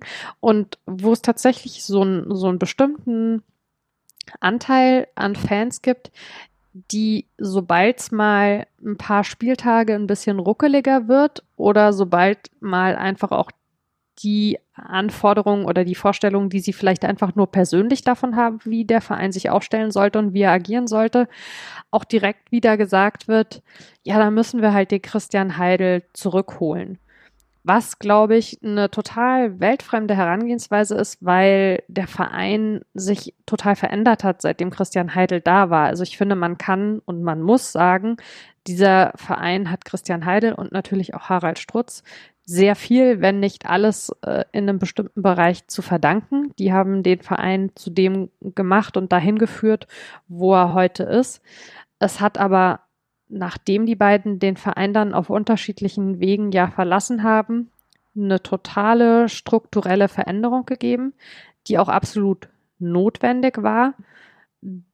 Diese strukturelle Veränderung erst so spät durchgeführt zu haben, wäre dem Verein auch fast bitterbös auf die Füße gefallen. Und man kann das also man, man, selbst wenn es, selbst wenn es jetzt Leute gibt, die das gerne wollten und die sich vorstellen, das wäre eine gute Idee, man könnte gar nicht dahin zurück. Aber damals hat das ganz viel getragen, weil es eben tatsächlich dieses fast schon blinde Vertrauen bei vielen Vereinsanhängern gab und so, man ist quasi jetzt mal äh, bildlich äh, und ein bisschen vereinfacht gesprochen, abends mit dem guten Gefühl ins Bett gegangen, der Heidel wird's schon richten so. Und es hat ja auch über einen sehr, sehr langen Zeitraum also tatsächlich gestimmt. Natürlich ähm, war er dabei letztlich auch das Gesicht und natürlich nicht der Einzige, der also ähm, diese Sachen ähm, geregelt hat, aber er hat einen, einen wahnsinnig großen Anteil natürlich daran. Und ähm, ja, was war nochmal die Frage? Alles gut. Die Frage, die ich mir halt immer so gestellt habe, ist, Christian Heidel war sehr, sehr lange in Mainz. Und es war ja nicht von Anfang an, würde ich jetzt von, Außen, von außen betrachtet sagen, eine Erfolgsstory. Also es ging ja nicht gleich steil bergauf, sondern das war ja dann doch noch viele Jahre Zweitliga-Fußball. Auch nicht unbedingt vor zehntausenden Zuschauern, die nur am Feiern waren, sondern es war auch viel, ja, Graubrot, wie man so schön sagt. Mhm. Wo würdest du sagen, war der Punkt, wo das, wo die Waage in dies, also das Pendel in die andere Richtung ausgeschlagen hat, sprich, wo er auf einmal die richtigen Entscheidungen getroffen hat? Denn das, von außen betrachtet sieht das immer so aus, als hätte er einfach nur ja, ein richtig gutes Näschen gehabt, was Trainer angeht, aber ich vermute mal, nur den Trainer allein zu verpflichten reicht ja nicht. Da muss ja noch ein bisschen mehr hinten dran stecken. Ja, wie heißt dieses Sprichwort? Also wenn jemand immer Glück hat, dann ist es auch strukturell. Äh, ganz so geht's nicht, aber also so würde ich es jetzt mal quasi ähm, paraphrasieren. Mhm. Ähm, also ähm, wenn du sagst, wann, wann war der Punkt, wo er quasi angefangen hat, die richtigen Entscheidungen zu treffen, würde ich einerseits sagen, den gab's nicht und andererseits würde ich sagen Wolfgang Frank. also ähm, um das zu erklären, auf der einen Seite glaube ich, dass das zu einfach ist zu sagen, jemand trifft so und so lang die falschen Entscheidungen und dann fängt er plötzlich an, die richtigen zu treffen, sondern es gibt auch einfach sowas wie eine Entwicklung, die da sicherlich ähm, stattfindet. Mhm. Und es gibt aber zusätzlich zu so einer reinen Entwicklung eben auch dann diese Momente, wie du es so ein bisschen beschrieben hast, wo man so sein besonders gutes Näschen ähm, unter Beweis stellen kann. Und ähm, die Verpflichtung von, von Wolfgang Frank war sicherlich sowas. Ähm, ich hatte äh, das sehr große Vergnügen, äh, kürzlich mich ähm, ganz ausführlich mit, mit Christian Heidel über Wolfgang Frank zu unterhalten, weil ich äh, für den, für den Ballesterer, für das äh, österreichische Fußballmagazin eine längere Geschichte geschrieben habe über Wolfgang Frank und äh, ähm, fand das ganz witzig, dass Heidel damit auch im Nachgang total offen umgeht. Das also, ähm, das war dann äh, die Saison 95, 96. Ähm, wo also äh, ja Mainz 05 äh, mal wieder äh, in der zweiten Liga gegen den Abstieg äh, gespielt hat und also es tatsächlich auch im Prinzip nicht mehr viel schlimmer werden konnte. Und ähm, dann ist es wie oft in solchen Situationen so gewesen, dass also die Frage nach, nach einer Trainerneuverpflichtung im Raum stand und ähm, dass irgendjemand Christian Heidel dann also den Tipp äh, gegeben hat, sich doch mal mit Wolfgang Frank zusammenzusetzen. Das könnte doch irgendwie passen und das hat er dann auch gemacht. Und also sagt bis heute, dass das erste Gespräch war jetzt nichts, wo er jubelnd rausgegangen ist und wo er gedacht hat, das passt ja total super. Ähm, er hat äh, im Gespräch meint er, Frank hatte sowas Lehrerhaftes und das war was, was er bei Trainern irgendwie nicht besonders, was ihn, was er nicht besonders sympathisch einfach fand. Aber letztlich war es halt auch so, dass man nicht mehr wirklich viele Leute dazu bewegen konnte, überhaupt noch freiwillig irgendwie einen Fuß auf den Trainingsplatz in Mainz zu setzen. Und dann hat man sich halt eben doch irgendwie geeinigt. Und ähm, ja, daraus hat sich dann äh, dieser, dieser sehr äh, legendäre Nicht-Abstiegskampf entwickelt. Also ähm, man hat dann äh, in, der, in der Winterpause äh, stand man also auf dem letzten Platz und ähm, in der Winterpause ähm, sollte es ein Trainingslager geben und dann hat eben Wolfgang Frank vorgeschlagen, ähm, das Spielsystem zu ändern und äh, den Libero abzuschaffen und äh, eben mit Viererkette zu spielen, äh, die also damals ja ähm, äh, im deutschen Fußball noch nicht besonders äh, etabliert war, wenn überhaupt. Ähm, Frank hatte halt ähm, so Vorbilder wie Sacchi in Italien, so an denen er sich sehr stark orientiert hat, ähm, war auch ein Freund äh, des Fußballs, äh, der eben äh, in der niederländischen Liga gespielt wurde und ähm, im Prinzip ja, also Heidel schildert es im, im Rückblick so, dass er so irgendwie sagt, auf der einen Seite dachte er, der hat sie doch nicht mehr alle, was soll das denn jetzt irgendwie noch? Auf der anderen Seite dachte er sich, ja gut, wir haben irgendwie sowieso nichts zu verlieren, also probieren wir es halt von mir aus mit, was auch immer der irgendwie vorhat. Hier schaffen wir den Libero ab und ähm, spielen dann halt mit Viererkette. Und dann äh, hat Mainz 05 also es tatsächlich äh, geschafft, äh, die Rückrunde, also man war in der in der Hinrunde letzter und äh, in der Rückrundentabelle war man dann erster.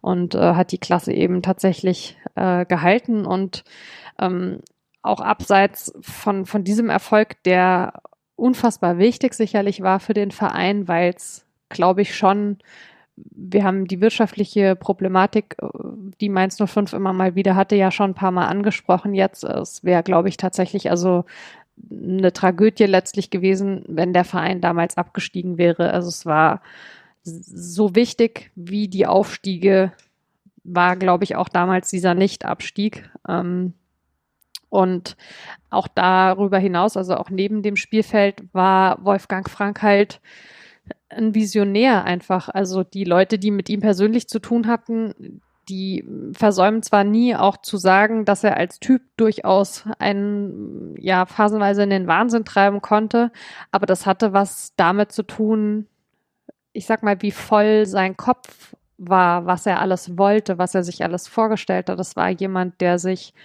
gewagt hat zu träumen und groß zu denken und der eben sich nicht mit irgendwelchen Begrenzungen zufrieden geben wollte, die vielleicht wirtschaftlich oder sonst wie da sind. Ähm, die Schwierigkeit war nur so ein bisschen, dass er in allem halt sehr ungeduldig war. Also es gibt diese, diese klassische Geschichte, dass Heidel erzählt, man unterhält sich halt drüber, dass man das Stadion ausbauen oder ein neues Stadion vielleicht sogar bauen könnte und einen Tag später fragt sich Wolfgang Frank, warum noch kein Bagger da ist. So, also ist jetzt natürlich auch wieder äh, eine Verkürzung, aber sonst äh, sitzen wir tatsächlich an Weihnachten hier noch zusammen. Ähm, Im Prinzip trifft's das aber. Also er hat, er wollte nicht nur alles, sondern er wollte es halt auch sofort was dann auch dazu geführt hat, ähm, dass er bei Mainz 05 dann äh, den Battle äh, in der Saison äh, danach äh, tatsächlich irgendwann hingeschmissen hat. Er hatte dann noch ein zweites Gastspiel bei Mainz, ähm, das aber nicht mehr so erfolgreich verlaufen ist wie das erste. Und trotzdem ist es so, wenn man heute sich in Mainz mit Leuten drüber unterhält, wann begann eigentlich die neuere Geschichtsschreibung für diesen Verein? Dann ist immer Wolfgang Frank der Name, der tatsächlich fällt. Und das hat nicht zuletzt auch was damit zu tun, dass er im Prinzip eine ganze Generation von Trainern geprägt hat. Also ähm, Trainer, die, die aus Mainz nachher weggegangen sind, wie äh, ein Lieberknecht beispielsweise, Trainer wie eben Jürgen Klopp, die für die Geschichte von Mainz 05 sicherlich für Leute, die später dazugekommen sind, so deutlich steht wie für eine andere Generation eben Wolfgang Frank, der das aber letztlich angestoßen hat. Auch Sandro Schwarz äh, hat unter äh, Wolfgang Frank noch gespielt und im Prinzip ja, es, es, es sein Geist total lebendig bei Mainz 05, aber mittlerweile auch bei vielen anderen Fußballvereinen, zu denen eben die Trainer dieser Generation oder die Spieler dieser Generation, die eben äh, Trainer wurden, dann gegangen sind. Mainz Spieler und Mainz Trainer, das ist ja eine besondere Geschichte. Wenn man aktuell in die Bundesliga guckt, sind das ja ein paar. Aber nochmal auf Wolfgang Frank, also in der Zeit war das aber eigentlich, wie er in dem Amt war, hatte er diese Rolle ja so im, in der Außendarstellung ja nie. Also ich kann mich nicht erinnern. Ich habe immer so das Gefühl, das kam erst die letzten Jahre auf so dieses Thema, dass er so der Erfinder der Viererkette hier in Deutschland war und so der Visionär, was so das Fußballerische angeht. Also mir war das vorher zu der Zeit, als er Trainer dort war, nicht so bewusst, ehrlich gestanden. Also zum einen ähm, Erfinder ist, ist glaube ich, nicht ganz richtig. Es gab schon irgendwie parallel ähm, zwei, drei Trainer, die sich mit dem Thema beschäftigt In haben. Deutschland? Aber er war, ähm, ja, ähm, Okay. Rangnick ist beispielsweise noch einer, der da relativ früh irgendwie mit äh, rum experimentiert hat, wenn ich jetzt gerade äh, nicht ganz falsch liege. Aber er ist auf jeden Fall im deutschen Fußball einer der ersten gewesen damit. Ähm, was du jetzt ansprichst, ähm, mit, dass das zu diesem Zeitpunkt äh, außerhalb von Mainz irgendwie nicht so für Furore gesorgt hat. Äh, das ist jetzt vielleicht eine, eine Verkürzung, ähm, aber ich würde behaupten, das hat auch sehr viel damit zu tun, dass sich einfach keine Sau für Mainz 05 interessiert hat. Also ähm, es sind, das ist einfach so. Also auch wenn ich, wenn ich denke, ähm, wie man dann plötzlich, äh, als Christian Heidel zu Schalke 04 gegangen ist, irgendwie angefangen hat, sich Christian Heidel zu widmen oder wenn ich denke, wie man angefangen hat, äh, als äh, Jürgen Klopp zu Borussia Dortmund gegangen ist, also sich Jürgen Klopp zu widmen, ähm, auf diese Art und Weise wurde sich mit, mit den Leuten überhaupt nicht befasst, als die bei- bei Mainz tatsächlich waren, was immer so ein bisschen Fluch und Segen ist. Ähm, also Fluch insofern, als Leute sicherlich dann ähm, zu so einer Zeit bei dem Verein für die Arbeit, die sie gemacht haben, nicht die Anerkennung bekommen haben, die sie vielleicht äh, bei einem anderen Verein gekriegt hätten. Segen auch so ein bisschen, weil man halt in Ruhe sein Ding machen kann, ohne dass ständig jemand vor der Tür steht und irgendwie darüber quatschen möchte.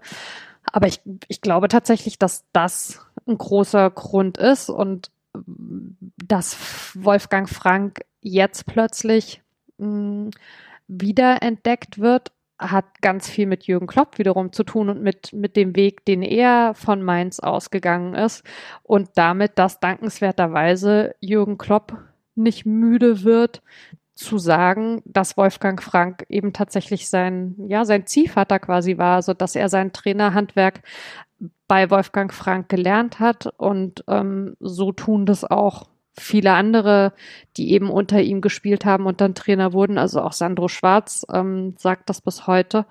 Ähm, und so ist, glaube ich, diese Wiederentdeckung zustande gekommen. Ich glaube, wäre jetzt nicht Jürgen Klopp als sein Schüler heute da, wo er ist, weiß ich nicht, ob das dann genauso auch passiert wäre. Aber ich bin tatsächlich sehr froh, dass es tatsächlich passiert ist und dass Frank leider nach seinem Tod diese Anerkennung noch zuteil wird, weil also verdient hat er sie ganz sicher.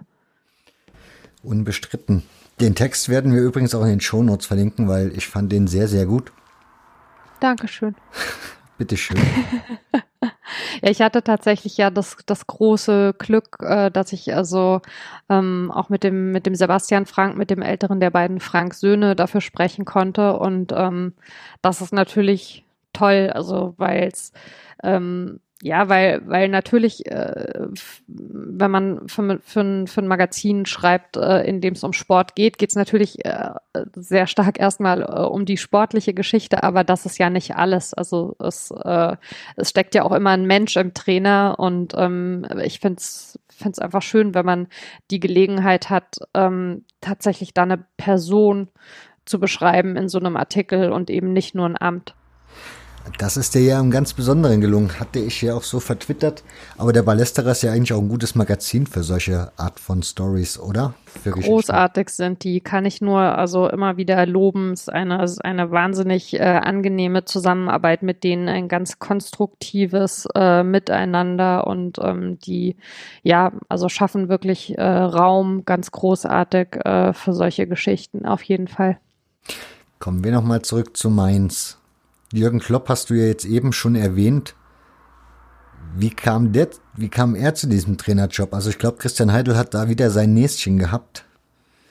Ja, genau. Äh, das äh, wird ja also äh, gerne als die wichtigste oder eine der wichtigsten Entscheidungen betitelt, also die zumindest jetzt so in der neueren Geschichte von Mainz 05 eben getroffen wurden. Ähm, also die Geschichte geht so, dass äh, fast nach 2001 ähm, der Verein äh, schon fast traditionell äh, im Abstiegskampf äh, steckte. Ähm, nach wie vor befinden wir uns in der zweiten Liga und ähm, dann wurde also äh, der damalige Trainer Eckhard Grauzun entlassen und äh, Jürgen Klopp wurde aus äh, seiner Rolle als Spieler heraus ähm, zum Trainer gemacht. Wobei ähm, ja so von außen her gesehen nicht so viel für ihn sprach. Also ich meine, ich habe ihn als Spieler gesehen. Das war ja jetzt nicht die ganz ähm. hohe Fußballkunst, sagen wir mal so.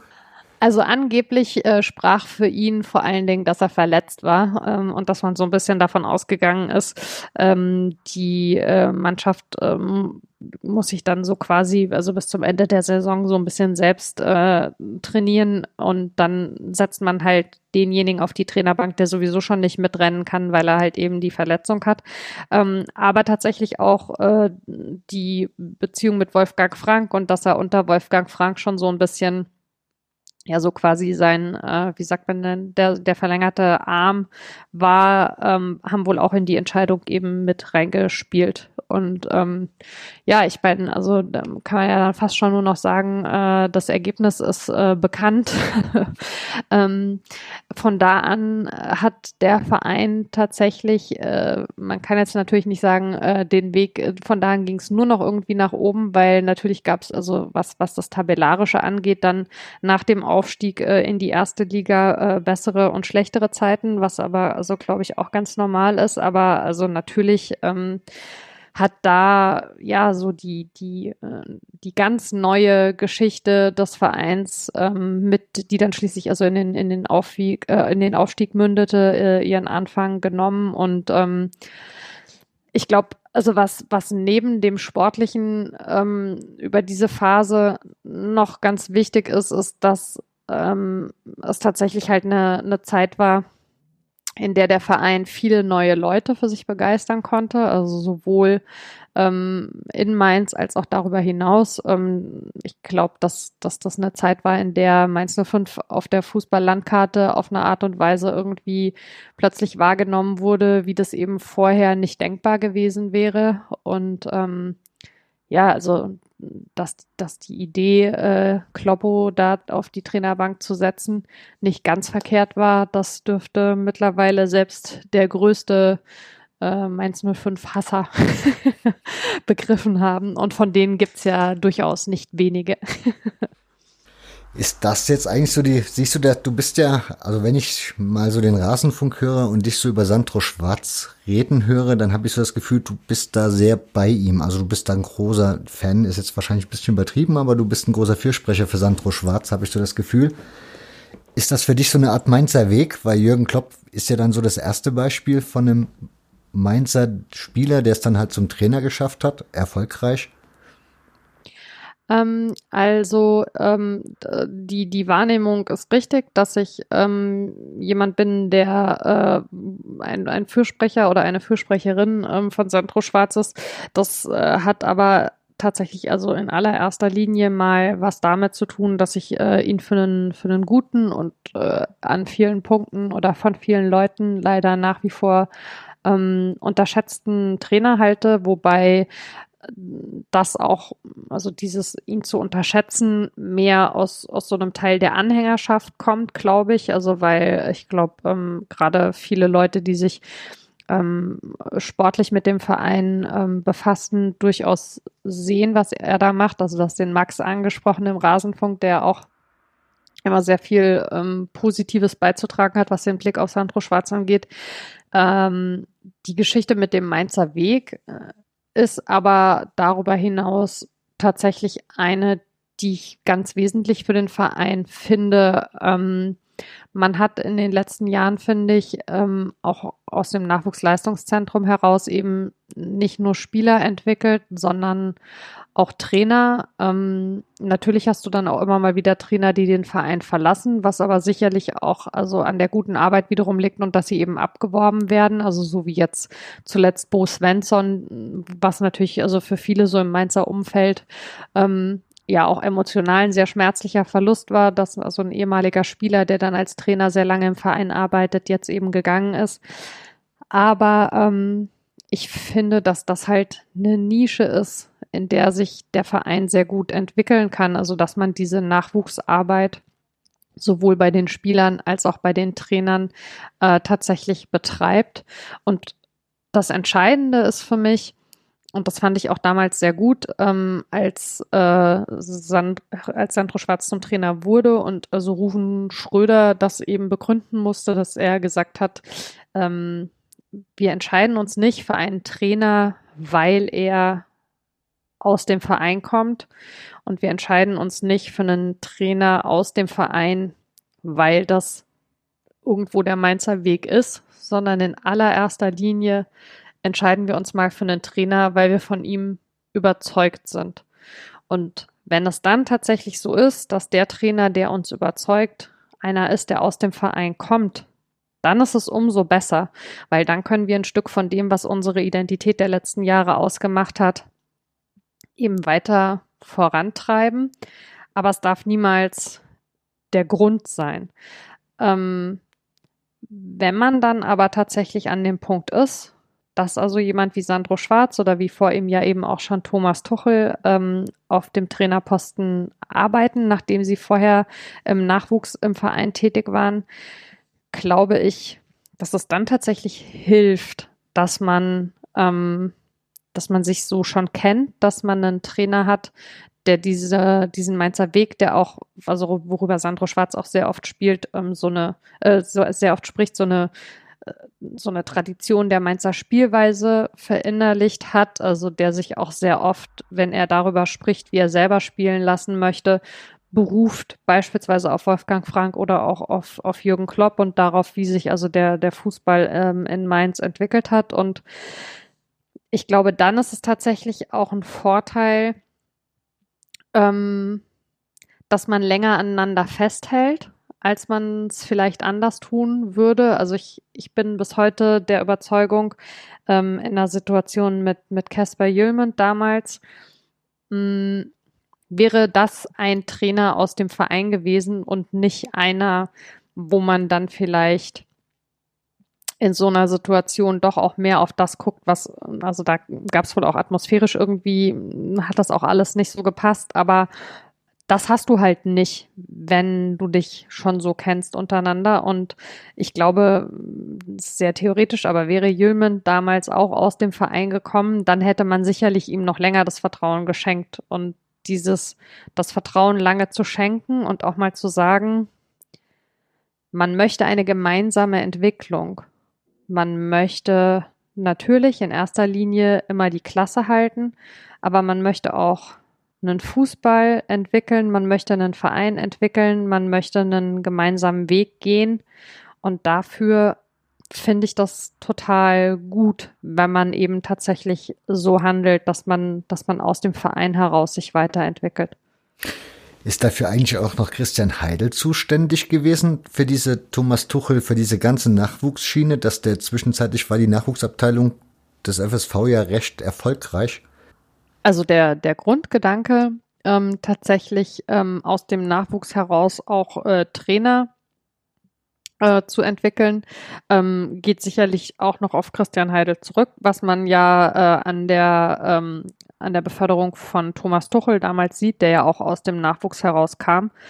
Ähm, und die, die enge Verbindung äh, zwischen den Profis und dem Nachwuchsleistungszentrum ähm, sicherlich auch. Es ist aber auch so, dass also im Nachwuchsleistungszentrum mit äh, Volker Kersting seit äh, sehr, sehr langer Zeit äh, eben jemand sitzt, der auch, wie man das so schön sagt, die Mainz 05 DNA total hat. Ähm, der hat das Nachwuchsleistungszentrum lange gemeinsam mit Stefan Hofmann entwickelt und vorangetrieben und der Name kommt jetzt vielleicht dem einen oder anderen bekannt vor. Stefan Hofmann hat dann nämlich, nachdem er also elf Jahre im Nachwuchsleistungszentrum war, parallel dazu, ähm, aber immer noch also einen Hauptjob hatte, für sich gesagt, er muss an der Stelle mal einen Cut machen ähm, und muss, muss mal raus und muss mal gucken, wie es irgendwie für ihn weitergehen kann ähm, und hat dann wiederum äh, als äh, mit, mit Johannes Kalutzer äh, kurzzeitig äh,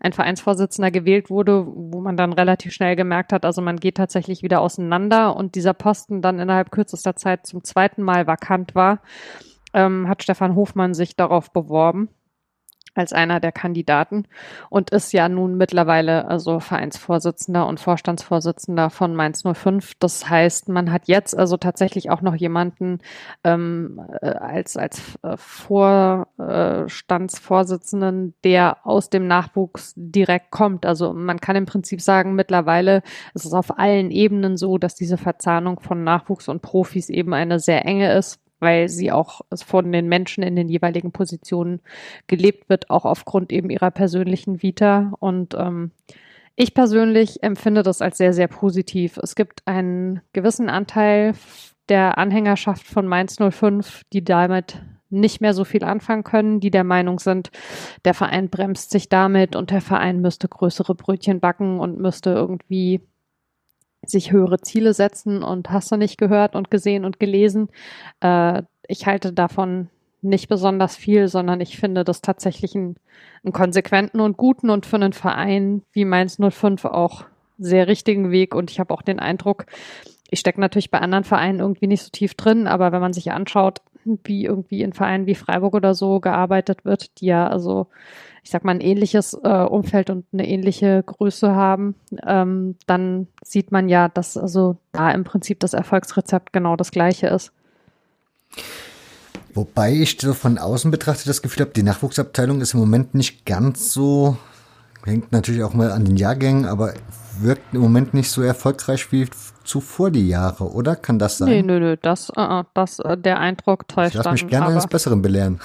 Ja, also ähm, Mainz 05 hat äh, gerade äh, aus den letzten Jahrgängen ähm, ja wahnsinnig viele Spieler hochgezogen. Also sei es irgendwie ein Suat Serda, der mittlerweile ähm, bei Schalke spielt, der aus dem eigenen Nachwuchs gekommen ist, äh, sei es ein Riedle Baku. Ähm, dann haben äh, weite Teile der vergangenen Saison beispielsweise auch Güleyen ähm, äh, in der Innenverteidigung ähm, oder Burkhardt äh, im Sturm äh, eine Rolle gespielt. Ähm, da gab es dann jeweils eher individuelle Gründe, warum die dann äh, letztlich nicht besonders häufig im Kader waren, aber äh, die haben äh, mittrainiert mit den Profis, haben auch äh, im Verlaufe der Saison äh, Profiverträge bekommen. Auch Leandro Barrero ähm, ist einer von den Spielern. Ähm, bei dem war der Grund, warum er dann teilweise aus dem Kader tatsächlich komplett raus war, dass er eben sein Abitur parallel machen musste. Also das sind vielleicht Sachen, die man dann von außen nicht immer so mitbekommt. Das wird ähm, eine sehr, sehr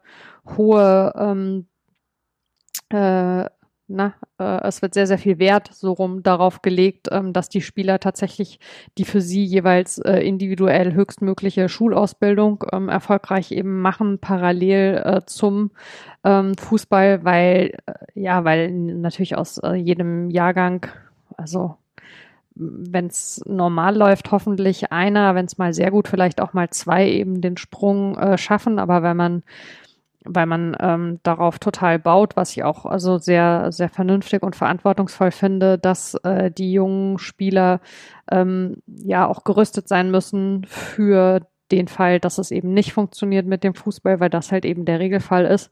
Und dadurch tauchen die vielleicht mal mehr und mal weniger auf. Dann gibt es vielleicht auch mal Fälle, wo man irgendwie ja individuelle Belastungssteuerung äh, über eine Zeit äh, eben ansetzt oder so. Aber ähm, die Nachwuchsarbeit äh, ist nach wie vor auf jeden Fall ein ganz, ganz zentraler Punkt bei Mainz 05 und auch was, was, ja, was, was gut und erfolgreich läuft.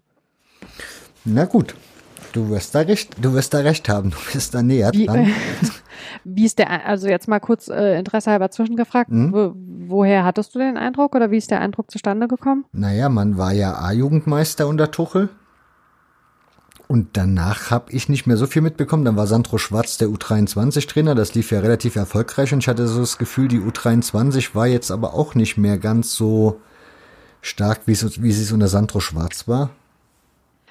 Ja, gut, aber wobei U23 äh, spielt ja immer noch mal ähm, eine Sonderrolle. Also äh, die hatten ja tatsächlich diesen sehr großen Erfolg, dass sie zwischenzeitlich sogar dritte Liga gespielt mhm. haben. Da gab es dann aber auch tatsächlich also kadermäßig eben totale Umbrüche, aber ähm, die ähm, also die U19, die U17 und so weiter, äh, die haben alle total erfolgreich die letzte Saison abgeschlossen. Äh, U19 äh, hat ganz lange auf dem ersten Tabellenplatz gestanden. Letztlich geworden sind sie, glaube ich, Zweiter. Auch die U17 äh, hat sehr hoch ähm, abgeschlossen. Die äh, U15 ist Meister geworden. Also das, da ist nach wie vor. Wie macht der FSV das? Also ich meine, ja, so erfolgreich zu sein, ich meine, gute Trainer zu haben, ist ja schon mal das eine. Die muss man ja auch behalten. Das ist nochmal das andere. Und dann kommt ja dazu, ihr habt Frankfurt nebendran, also ist ja nicht so, dass ihr jetzt vor der, vor der Haustür fischen könnt, wie ihr wolltet. Ich meine, klar, der Was FC, Jugendspiele ja, angeht. genau, der FCK ist zwar mittlerweile wahrscheinlich keine Konkurrenz mehr in dem Bereich, aber die Eintracht. Ähm, ja, also ich meine, was, was, was natürlich, äh, wenn man jetzt davon ausgeht, was ja schon ein bisschen äh, eine absurde Situation ist, aber teilweise ist es ja natürlich so, dass man ähm, fast dann schon seinen äh, Prep-Talk halten muss bei den Spielern. Also wenn es darum geht, dass man einen Spieler von einem Verein wie Mainz 05 äh, überzeugen möchte, dann ist natürlich das erste Argument immer die hohe Durchlässigkeit. Also natürlich kann Mainz 05 äh, mit vielen anderen Vereinen, ähm, zu denen ein junger Spieler gehen könnte, finanziell beispielsweise nicht auf einem Level mithalten, wie das also teilweise im Umfeld sicherlich passiert.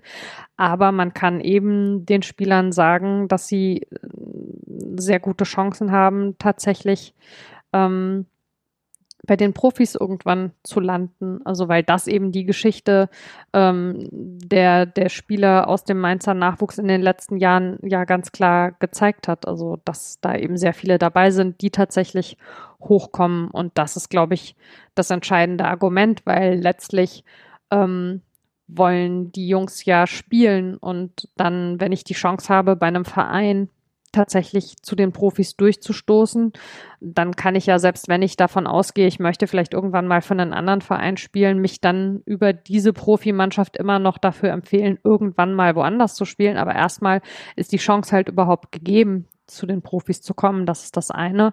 Und das andere ist tatsächlich, dass im Nachwuchsleistungszentrum ja, also die, die Schwerpunktsetzung zwischen fußballerischer Ausbildung und tatsächlich äh, schulischer oder sonstiger Berufsausbildung ähm, so ist, dass äh, das ist, glaube ich, was, was auch so, so in den ganzen Gesprächen mit den Eltern eine Rolle spielt. Also, dass man einfach weiß, ähm, da sind Leute, die wollen nicht auf Teufel komm raus alles aus einem jungen Spieler rauspressen, sondern die entscheiden sich tatsächlich für einen sehr verantwortungsvollen Umgang mit diesen jungen Leuten. Und ähm, das ist natürlich was, ähm, was wichtig ist. Also klar, je nachdem, wie, wie ein junger Spieler oder auch die Eltern drauf sind, gibt sicherlich auch den einen oder anderen, der dann sagt, äh, das ist mir alles wurscht, Schule interessiert mich nicht, Abitur habe ich keinen Bock drauf, äh, brauche ich sowieso nicht, ich möchte irgendwie spielen und sonst nix. Aber wenn man halt tatsächlich diese verantwortungsvolle Herangehensweise schätzt,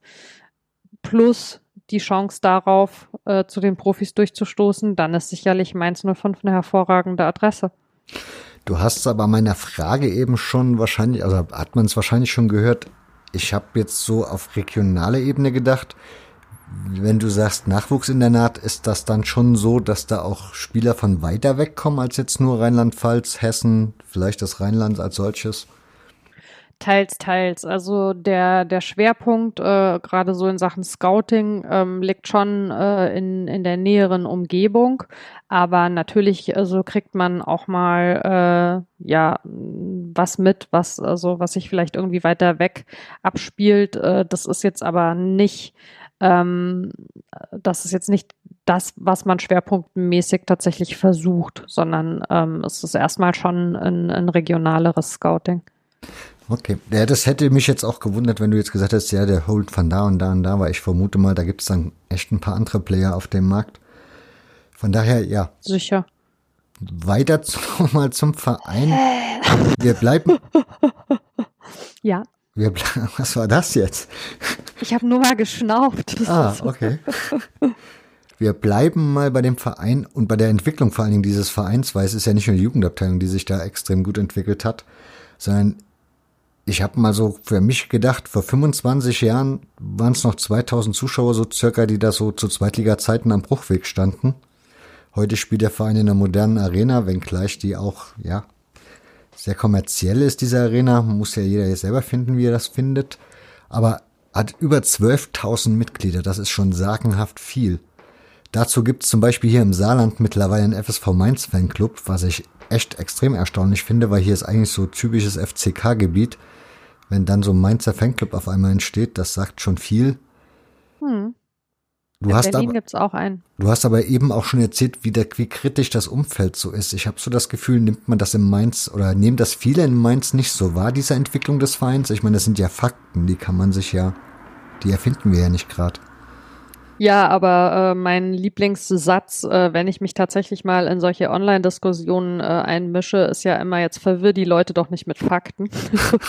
äh, es gibt ja, gibt ja durchaus äh, ja Menschen, die äh, die Fakten nicht so offen gegenüberstehen, sag ich mal, bei so einem emotionalen Thema wie Fußball äh, dann nochmal ganz besonders. Ähm, also ähm, Erfolg äh, hat natürlich äh, immer zwei Seiten ähm, und die eine Seite ist, dass man äh, im Erfolg eben hm, auch Leute anzieht, äh, die dann äh, erwarten, dass ein bestimmtes Level immer gehalten werden muss. Also äh, für mein Gefühl ist es so, ähm, Mainz 05 äh, ist ja eben, wie gesagt, damals unter Jürgen Klopp äh, aufgestiegen, ähm, hat dann äh, drei Jahre erste Liga gespielt, äh, ist dann äh, abgestiegen, ähm, hat den direkten Wiederaufstieg nicht geschafft. Jürgen Klopp hat den Verein bekanntermaßen verlassen und äh, ist zu Borussia Dortmund gegangen, hatte das auch also schon angekündigt, wenn der direkte Wiederaufstieg nicht gelingt, dass er dann keinen zweiten Anlauf mehr ähm, unternimmt. Ähm, der Verein ist dann mit Jörn Andersen ähm, in die erste Liga wieder aufgestiegen ähm, und hat parallel in dieser Zweitligasaison äh, eine sehr erfolgreiche DFB-Pokalsaison gespielt. So, und mein Gefühl ist, bei diesem zweiten Aufstieg sind viele Leute neu dazugekommen, für die das quasi schon der Status quo ist. Also man hat einen äh, Erstligisten, der ja in dieser Liga total neu war, der so quasi als Betriebsunfall absteigt, der dann aber auch sehr schnell wieder aufsteigt und dann ist die Erwartung eben da, dass es so wie es in den Jahren zuvor immer eine Weiterentwicklung gegeben hat, jetzt auch eine permanente Weiterentwicklung geben müsste. Nur wenn man als Verein, wenn man als ein Verein wie Mainz 05 erstmal den Sprung in die erste Liga geschafft hat, dann ist das Potenzial zur Weiterentwicklung halt irgendwo endlich. Also, weil wo soll es dann noch hingehen? Es gibt halt hier im Umfeld Leute, die der Meinung sind, der Verein müsste jetzt jede Saison sagen, wir kämpfen um die europäischen Plätze. Und wo aus meiner Sicht oft total der Realitätssinn oder die Beschäftigung mit dem Fußball, mit der Liga, mit der Struktur, mit den anderen Vereinen fehlt, weil natürlich kann es immer mal eine Saison geben, wo das so zusammenfällt, dass bestimmte Vereine schwächeln und Mainz 05 eine überragend gute Saison spielt, dass man auch in diese europäischen Plätze mal wieder reinrutscht. Also es ist nichts, was man ausschließen sollte, aber es ist auch nichts, was man standardmäßig erwarten kann. Und ähm, Leute, die vom Verein erstmal mitbekommen haben, dass er aufgestiegen ist, dass man dann irgendwann Fünfter wurde unter Thomas Tuchel und eben europäisch gespielt hat, wenn ja auch mit also sehr mäßigem Erfolg. äh, ich möchte nicht darüber sprechen. Die haben halt diese Grundhaltung, dass äh, Mainz 05 irgendwie so immer auf einem einstelligen Tabellenplatz landen müsste und die haben überhaupt keinen ja kein, kein Gefühl dafür oder kein, kein Blick darauf, dass es für Mainz 05 nach wie vor eine ein Riesenerfolg ist, jede Saison die Klasse zu halten. Und ich finde es echt erstaunlich, weil es ja sehr viele Vereine gibt, denen das eben nicht gelingt. Also nicht nur steigen jedes Jahr aus der ersten Liga zwei bis drei Vereine ab, sondern das sind ja auch nicht immer dieselben. Ja, also Mainz 05 ist jetzt die elfte Saison am Stück in der ersten Bundesliga und in dieser Zeit sind ja viele, viele, viele verschiedene Vereine abgestiegen und Mainz 05 selbst hat also immer den Klassenerhalt geschafft und zwischendurch auch immer Ausschläge irgendwie nach oben gehabt. Alle, die im Verein in Verantwortung sind, predigen das gebetsmühlenartig. Ähm, Sandro Schwarz hat das auch gerade, also jetzt zu Beginn der Saison äh, wieder äh, so ein bisschen emotionaler irgendwie zum Ausdruck gebracht und halt nochmal gesagt, dass es geht für Mainz 05 immer in erster Linie um den Klassenerhalt. Und wenn es Leute gibt, die das nicht mehr hören können, dann tut ihm das furchtbar leid, aber das ändert halt eben nichts daran, dass es so ist. Oder auch jemand wie Peter Ahrens, der also äh, über, über einen sehr, sehr langen Zeitraum im Vorstand war, der wie gesagt Vizepräsident von Harald Strutz war, der diesen Verein immer gelebt und geliebt hat, der bei jeder Gelegenheit, die sich bietet, den Leuten sagt, wir müssen um den Klassenerhalt kämpfen. Das ist das, was erstmal passieren muss. Wenn man das mal eine Saison besonders früh schafft, dass man dann sagen kann, hey, wir gucken jetzt auch mal, was noch nach oben geht, keine Frage, wunderbar, dass man neben dem Klassenerhalt sagt, man, man möchte, man möchte sich als Verein entwickeln, also sei es in der Jugendarbeit, ähm, dass man, dass man Schwerpunkte setzt, dass man sagt, man möchte Spieler besser machen, man möchte das Spiel auf eine bestimmte Art und Weise entwickeln. Das ist ja alles fein. Das sind alles Punkte, die auch realistisch sind und auch sein sollten. Aber ja, also ich finde es tatsächlich ähm, schade und ich finde auch, ähm, die Leute tun sich ja selbst keinen Gefallen. Also die könnten eigentlich äh, total happy damit sein, ähm, mit, mit irgendwie Abstrichen und natürlich auch mit einem berechtigten Ärger in schlechten Phasen oder über schlechte Spiele oder so ist ja gar keine Frage. Aber die könnten sich eigentlich also jeden Morgen beim Aufstehen darüber freuen, dass ihr Verein in der ersten Liga spielt, äh, die elfte Saison am Stück. Und stattdessen meckern und mäkeln sie irgendwie an allem rum. Und ich habe immer das Gefühl, äh, je weiter man von Mainz weg ist, hast, desto positiver wird der Blick der Leute auf den Verein eigentlich. Also was du jetzt auch sagst mit den Fanclubs irgendwie und so, das würde ich auch im Zweifelsfall als eine Bestätigung dessen irgendwie sehen. Aber ähm, in Mainz selbst gibt's echt also viel Kritik, viel viel Genörgel, viel, ach, und die Wurst war wieder kalt und ich musste vom Bus auch irgendwie sechs Minuten bis zu meinem Block laufen und so, wo man sich teilweise echt so an den Kopf greift und so denkt, also was wollt ihr eigentlich, ja? Das ist äh, ein bisschen unerklärlich. War eigentlich nicht das Pokallos dieses Mal dafür so ein Ding, la, wo du sagst, la, la, la, ja, wir reden nicht über das Spiel, das können wir uns ja schenken, aber ich nehme so diese, du fährst dahin, du bist der FSV 105, du hast keine Ahnung, Jahrzehnte hinter dem FCK gestanden. Wenn du dieses, wie heißt diese, die Sportsendung sonntags im im dritten. Flutlicht hieß genau. die früher, jetzt heißt sie nur noch, glaube ich, Sport im Südwesten oder so. Und wenn du Flutlicht jetzt umbenannt hast, zur neuen Saison. Da war der FCK jeden Sonntag das Hauptthema. Und dann kam irgendwann mal noch ein paar Minuten für Mainz 05 und das war's. Und jetzt haben sich das so rumgedreht und jetzt wärst du als großer FSV Mainz 05 theoretisch auf den noch größeren Betzenberg und kannst sozusagen runterschauen auf die einstigen Pfälzer, die hier die Nummer eins waren. Ist das dann nicht eigentlich so ein Genüge, wo man sagen muss, ja, wir haben doch ganz viel richtig gemacht. Das müsste doch, dieses Spiel müsste einen das doch vor Augen geführt haben.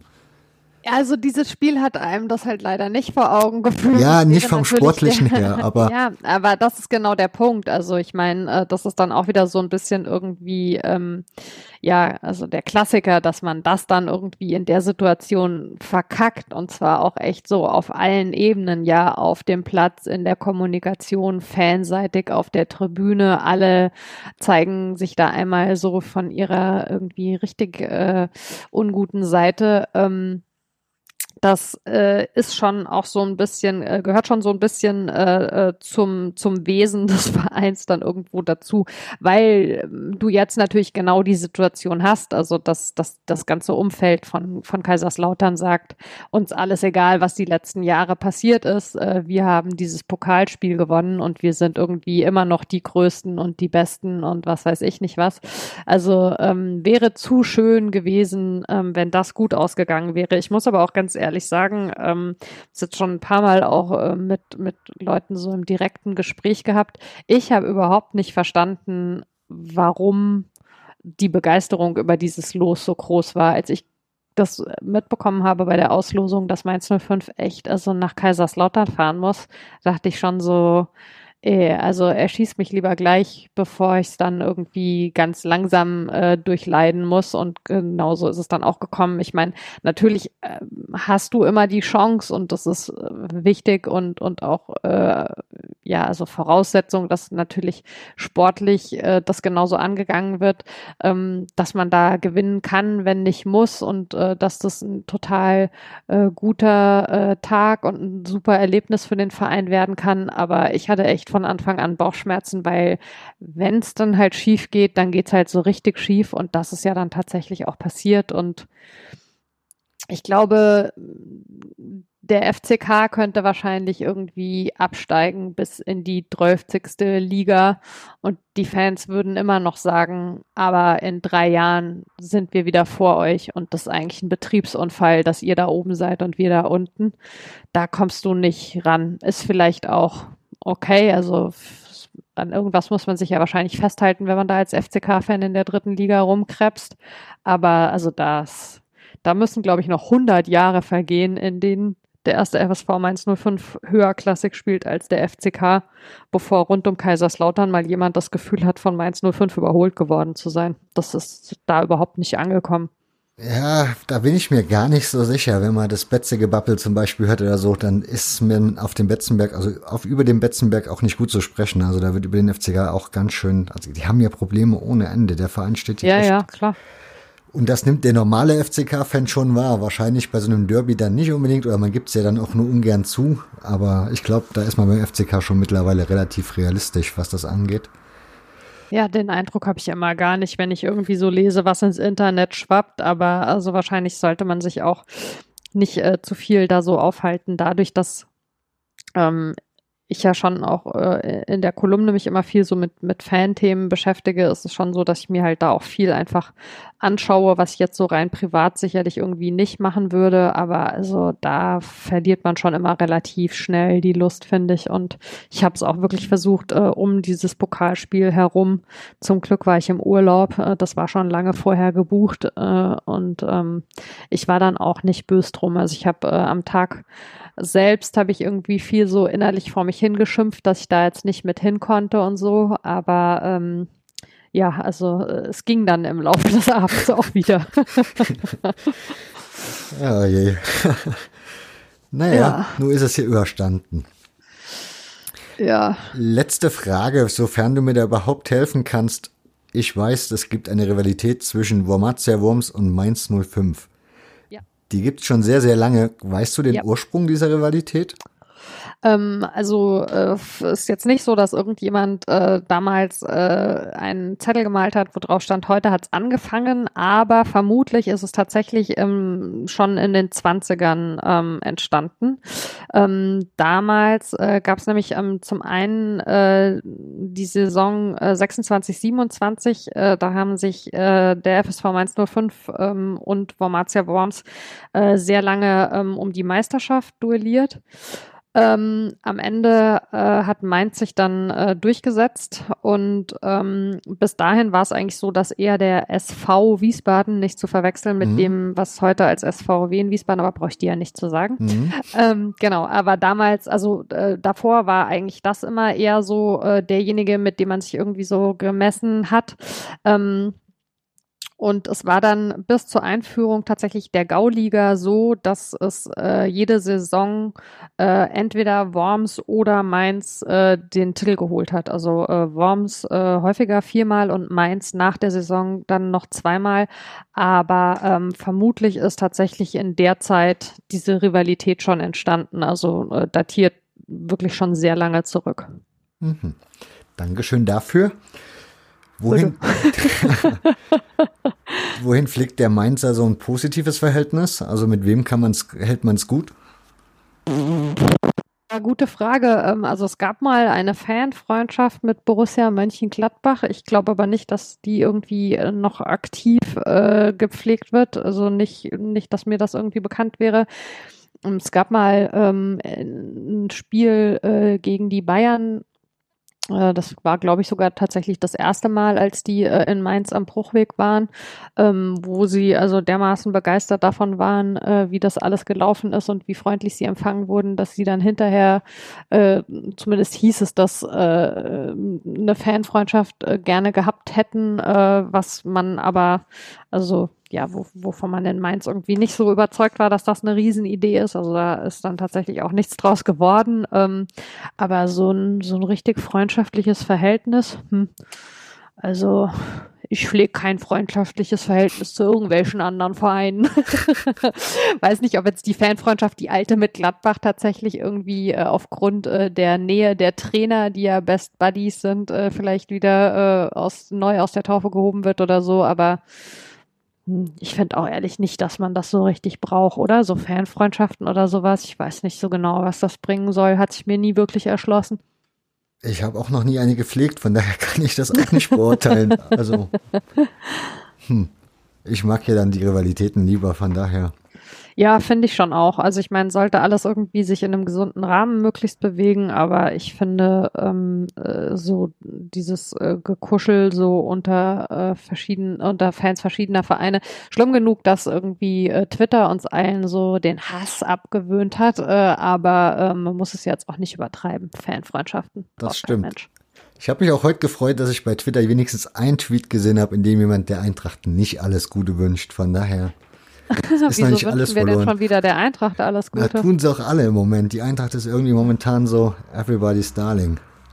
Ja, aber ich glaube ehrlich gesagt, das ist ja dann am Ende auch was, was den Eintracht-Fans mittlerweile total auf den Sack geht, was dann wieder so ein Beleg dafür ist, dass das eigentlich kein Mensch braucht. Ich meine, das will man ja auch nicht, oder? Dass plötzlich alle sich irgendwie so an den eigenen Verein irgendwie so ranschmeißen. Ja, vor allen Dingen die Eintracht-Fans wollen das, glaube ich, nicht. Die waren ja, so eben, die, genau. die, die jeden gefallen wollten, von daher. Ja, naja. Ja, Mara, ich würde sagen, ich bin mit meinen Fragen dann eigentlich am Ende. Sind wir schon fertig? ja, wir sind schon fertig. Hat mir sehr, sehr, sehr viel Spaß gemacht. Ja, ich fand es auch äh, sehr schön. Ähm, äh, vor allen Dingen ist es ja doch auch immer schön, äh, wenn man das Gefühl hat, dass sich doch noch äh, andere Leute für den äh, Verein tatsächlich interessieren. Äh, ich hoffe, es war an der einen oder anderen Stelle, was Jahreszahlen und sowas angeht, dann nicht irgendwie zu stammelig, aber war auf jeden Fall äh, eine nette Geschichte, hier bei dir zu Gast zu sein. Dankeschön. Dann bedanke ich mich auch bei euch für eure Zeit und wie immer für eure Aufmerksamkeit. Bis zum nächsten Mal. Macht's gut.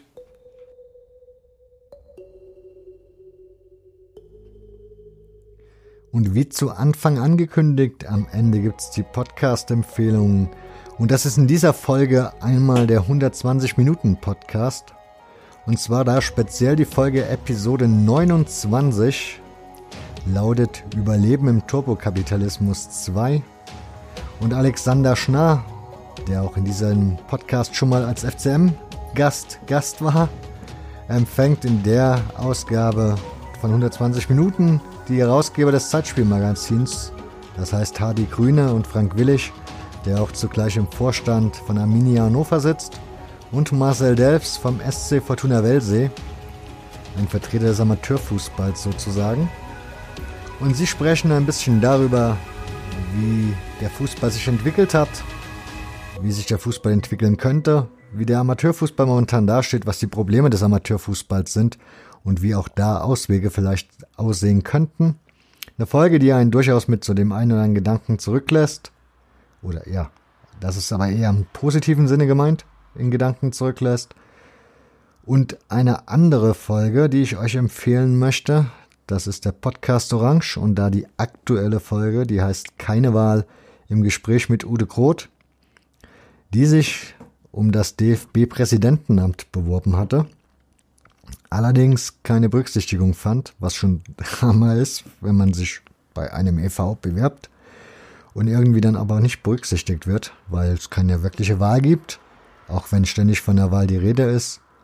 Ja, und was so ein bisschen was über das Demokratieverständnis des DFBs aussagt.